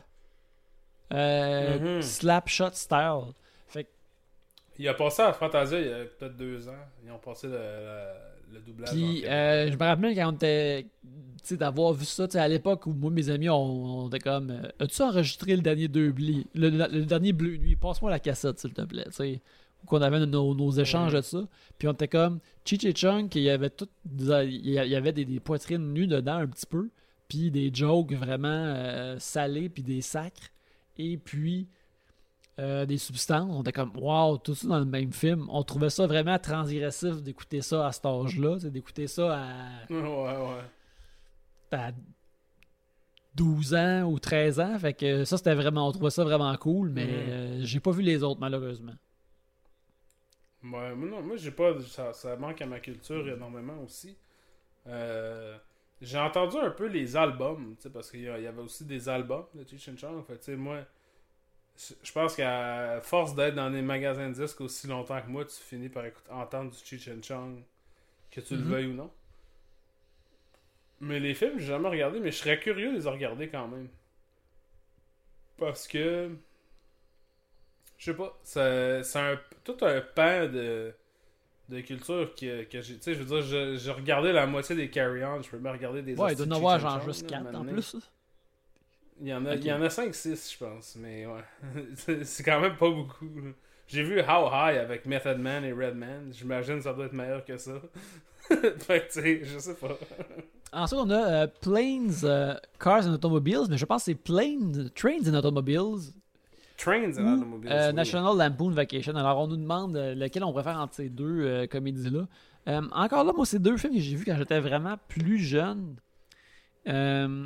Je me rappelle plus de Plane, Trains Automobiles et je me rappelle Mhm. plus particulièrement que après tout le les péripéties du, du film, il y, a, il y a- il y a une scène vraiment comme plus touchante de John Candy à la fin et je qui, qui, qui, qui veut faire partie de la famille de Steve Martin. Et je me rappelle que ça, c'est une affaire qui que, que- que même étant vraiment jeune, ça m'a touché énormément de voir ce moment-là. Mhm. Je me rappelle aussi euh, quand il a été dans la chambre d'hôtel. Quand euh, Steve Martin va euh, prendre une douche dans la chambre d'hôtel après John Candy et lorsqu'il sort de la douche, il reste juste une des barbouillettes de sèche pour s'essuyer après. Et je pense Mhm. à ça à chaque fois que je vais dans une chambre d'hôtel puis que je suis en voyage. Ouais, moi, moi aussi, c'est Planes, Trains and Automobiles. C'est un des seuls films que j'ai le souvenir d'avoir regardé avec mes parents. Tu sais, mes parents, j'ai déjà parlé, écoutaient pas vraiment de films. On, ne regardait pas des films en Mhm. famille tant que ça. Puis, euh, je me souviens d'avoir regardé ça, genre, avec mes parents. Puis après ça, j'ai acheté le DVD, puis je l'ai regardé plein de fois. Euh, c'est vraiment bon. Les deux jokes qui, qui me viennent à l'esprit, c'est quand même les deux jokes les plus euh, connus. C'est... quand ils s'endorment ensemble dans le même lit, puis là, elle dit Eh, Où ta main? Elle est entre les deux oreillers. Il dit pas des oreillers parce que Steve Martin a mis ses- sa main dans les fesses de John Candy. Puis l'autre, c'est quand euh, Steve Martin se met à crier après la madame au comptoir de location de char. ah ouais, ouais, ouais, ouais. ouais. Puis là, tu sais, là, il fait Well, I gotta get fucking get home, get in a fucking car, and puis là, you- you're, you're gonna need to help me. Puis là, elle le regarde, puis elle fait You're fucked. Puis là, c'est drôle. C'est genre, c'est juste du monde qui se sac par la tête. Euh, puis tu sais, Vacation, je l'ai vu, mais j'ai plus vu. euh, euh, c'est quoi en français Le sapin à Ouais, des je pense que boules? c'est c'est Christmas. Ouais. Christmas Vacation, ça je l'ai vu dix mille fois, puis je trouve c'est pas un film que je porte dans mon cœur particulièrement non plus. Mais je sais pas si j'ai déjà. Je dois l'avoir vu. J'ai peut-être vu une fois là, le, le premier Vacation. Mais J'ai comme aucun souvenir de ça. J'ai vu le remake avec Helms, Mhm. puis c'est de la merde. Et on, on termine avec le, le, le, le, le, le- le pactole de Marie-Lise euh, qui nous demande Chris Farley ou John Candy? Moi, je, je connais la réponse. Ta Hmm. réponse à ça, tu dois être un Farley boy. Là. Ben, j'aime. Chris Farley à SNL, c'est drôle en tabarnak, là, pour vrai. Mais les films de Chris Farley, je les trouve pas tant bons. Je trouve pas que Chris Farley fonctionne sur une aussi, une aussi longue Mhm. période de temps. tu sais. Ça devient laborieux à regarder. Euh, tu sais, John Candy est vraiment meilleur acteur. Parce que, en fait, l'affaire, c'est que ça devrait être Chris Farley ou John Belushi. Je pense. Parce que les deux ont eu, sont morts, tu sais, comme quand même jeunes. Les deux étaient pas vraiment des vrais acteurs et les deux avaient comme une genre de d'agilité physique de slapstick. Tu sais, John Candy faisait pas beaucoup des des, des shenanigans, là, tu sais, ce qu'on dirait en anglais des pratfalls. Tu sais, mais Belushi puis Chris Farley, c'est ça l'affaire quand il y a un livre là, à propos de SNL, le Live from New York, un oral history de SNL. Puis ils disent, pour les deux, c'était comme des danseurs de ballet, tu sais, ils étaient tellement agiles, même s'ils étaient gros, tu sais, puis là, les jokes c'était qu'ils étaient gros. Ils étaient capables de faire des, des, des, des cascades précises, des affaires de même. Euh, fait que, tu sais, entre John Candy puis Chris Farley, moi j'aime mieux John Candy. Mais ceci dit, John Candy était pas SNL. Fait que, tu sais, SCTV, je connais pas tant ça, j'ai jamais vraiment regardé ça. John Candy est un meilleur acteur, justement, et tu sais, comme tu dis, les moments touchants dans Planes, Trains and Automobiles, ou sa scène dans JFK de Oliver Stone. Tu sais, qui sont des. C'est vraiment des scènes d'acteurs. Parce que Chris Farley, pas, il a pas vraiment eu le temps. Tu sais, je pense que là, justement, si Chris Farley était pas mort, il aurait coupé les gems déjà une Mhm. couple de fois. là. Ah non, ça c'est clair, C'est- clair. Ouais. Il aurait fait brailler une couple de fois. Il aurait fait comme tout ce que, que Bill Murray a fait, là, il l'aurait fait lui aussi. C'est ça. On aurait pu écouter esti, Becky avec Chris Farley à la place de Kevin James. Puis tu sais, Chris Farley, j'aime ça. En tout cas, tu sais, j'en ai déjà parlé au podcast, je vais pas revenir là-dessus, mais tu sais, Chris Farley, c'est la raison pourquoi Adam Sandler fait tout, là. Tu sais, parce qu'il veut pas que ses autres amis meurent comme Chris Farley. Puis ça, pour la contribution à la culture, c'est quand même, c'est quand même important, mais je pense quand même que, mettons, si on parle de cinéma, je pense que la contribution de John Candy est plus importante. On a très hâte de voir les, les- les, euh, le prochain film sur lui, produit par Jordan Peele, qui va sortir euh, on sait pas quand. Là. Sur Chris Farley John ou Candy. sur euh, John Ouais, ça s'appelle Candyman. Ah ouais? J'ai Oh Sur ce merveilleux gag se termine notre spécial questions-réponses des voyeurs de vue. Euh, encore une fois, merci beaucoup pour vos questions. On espère que vous aimez les réponses. Cependant, ce n'est pas le seul épisode des voyeurs de vue que vous allez entendre cette semaine, puisqu'on est de retour ce jeudi et Alex et moi, on va vous parler de The Five Bloods. Alors, euh, c'est un rendez-vous. Mais en attendant, allez voir des vues.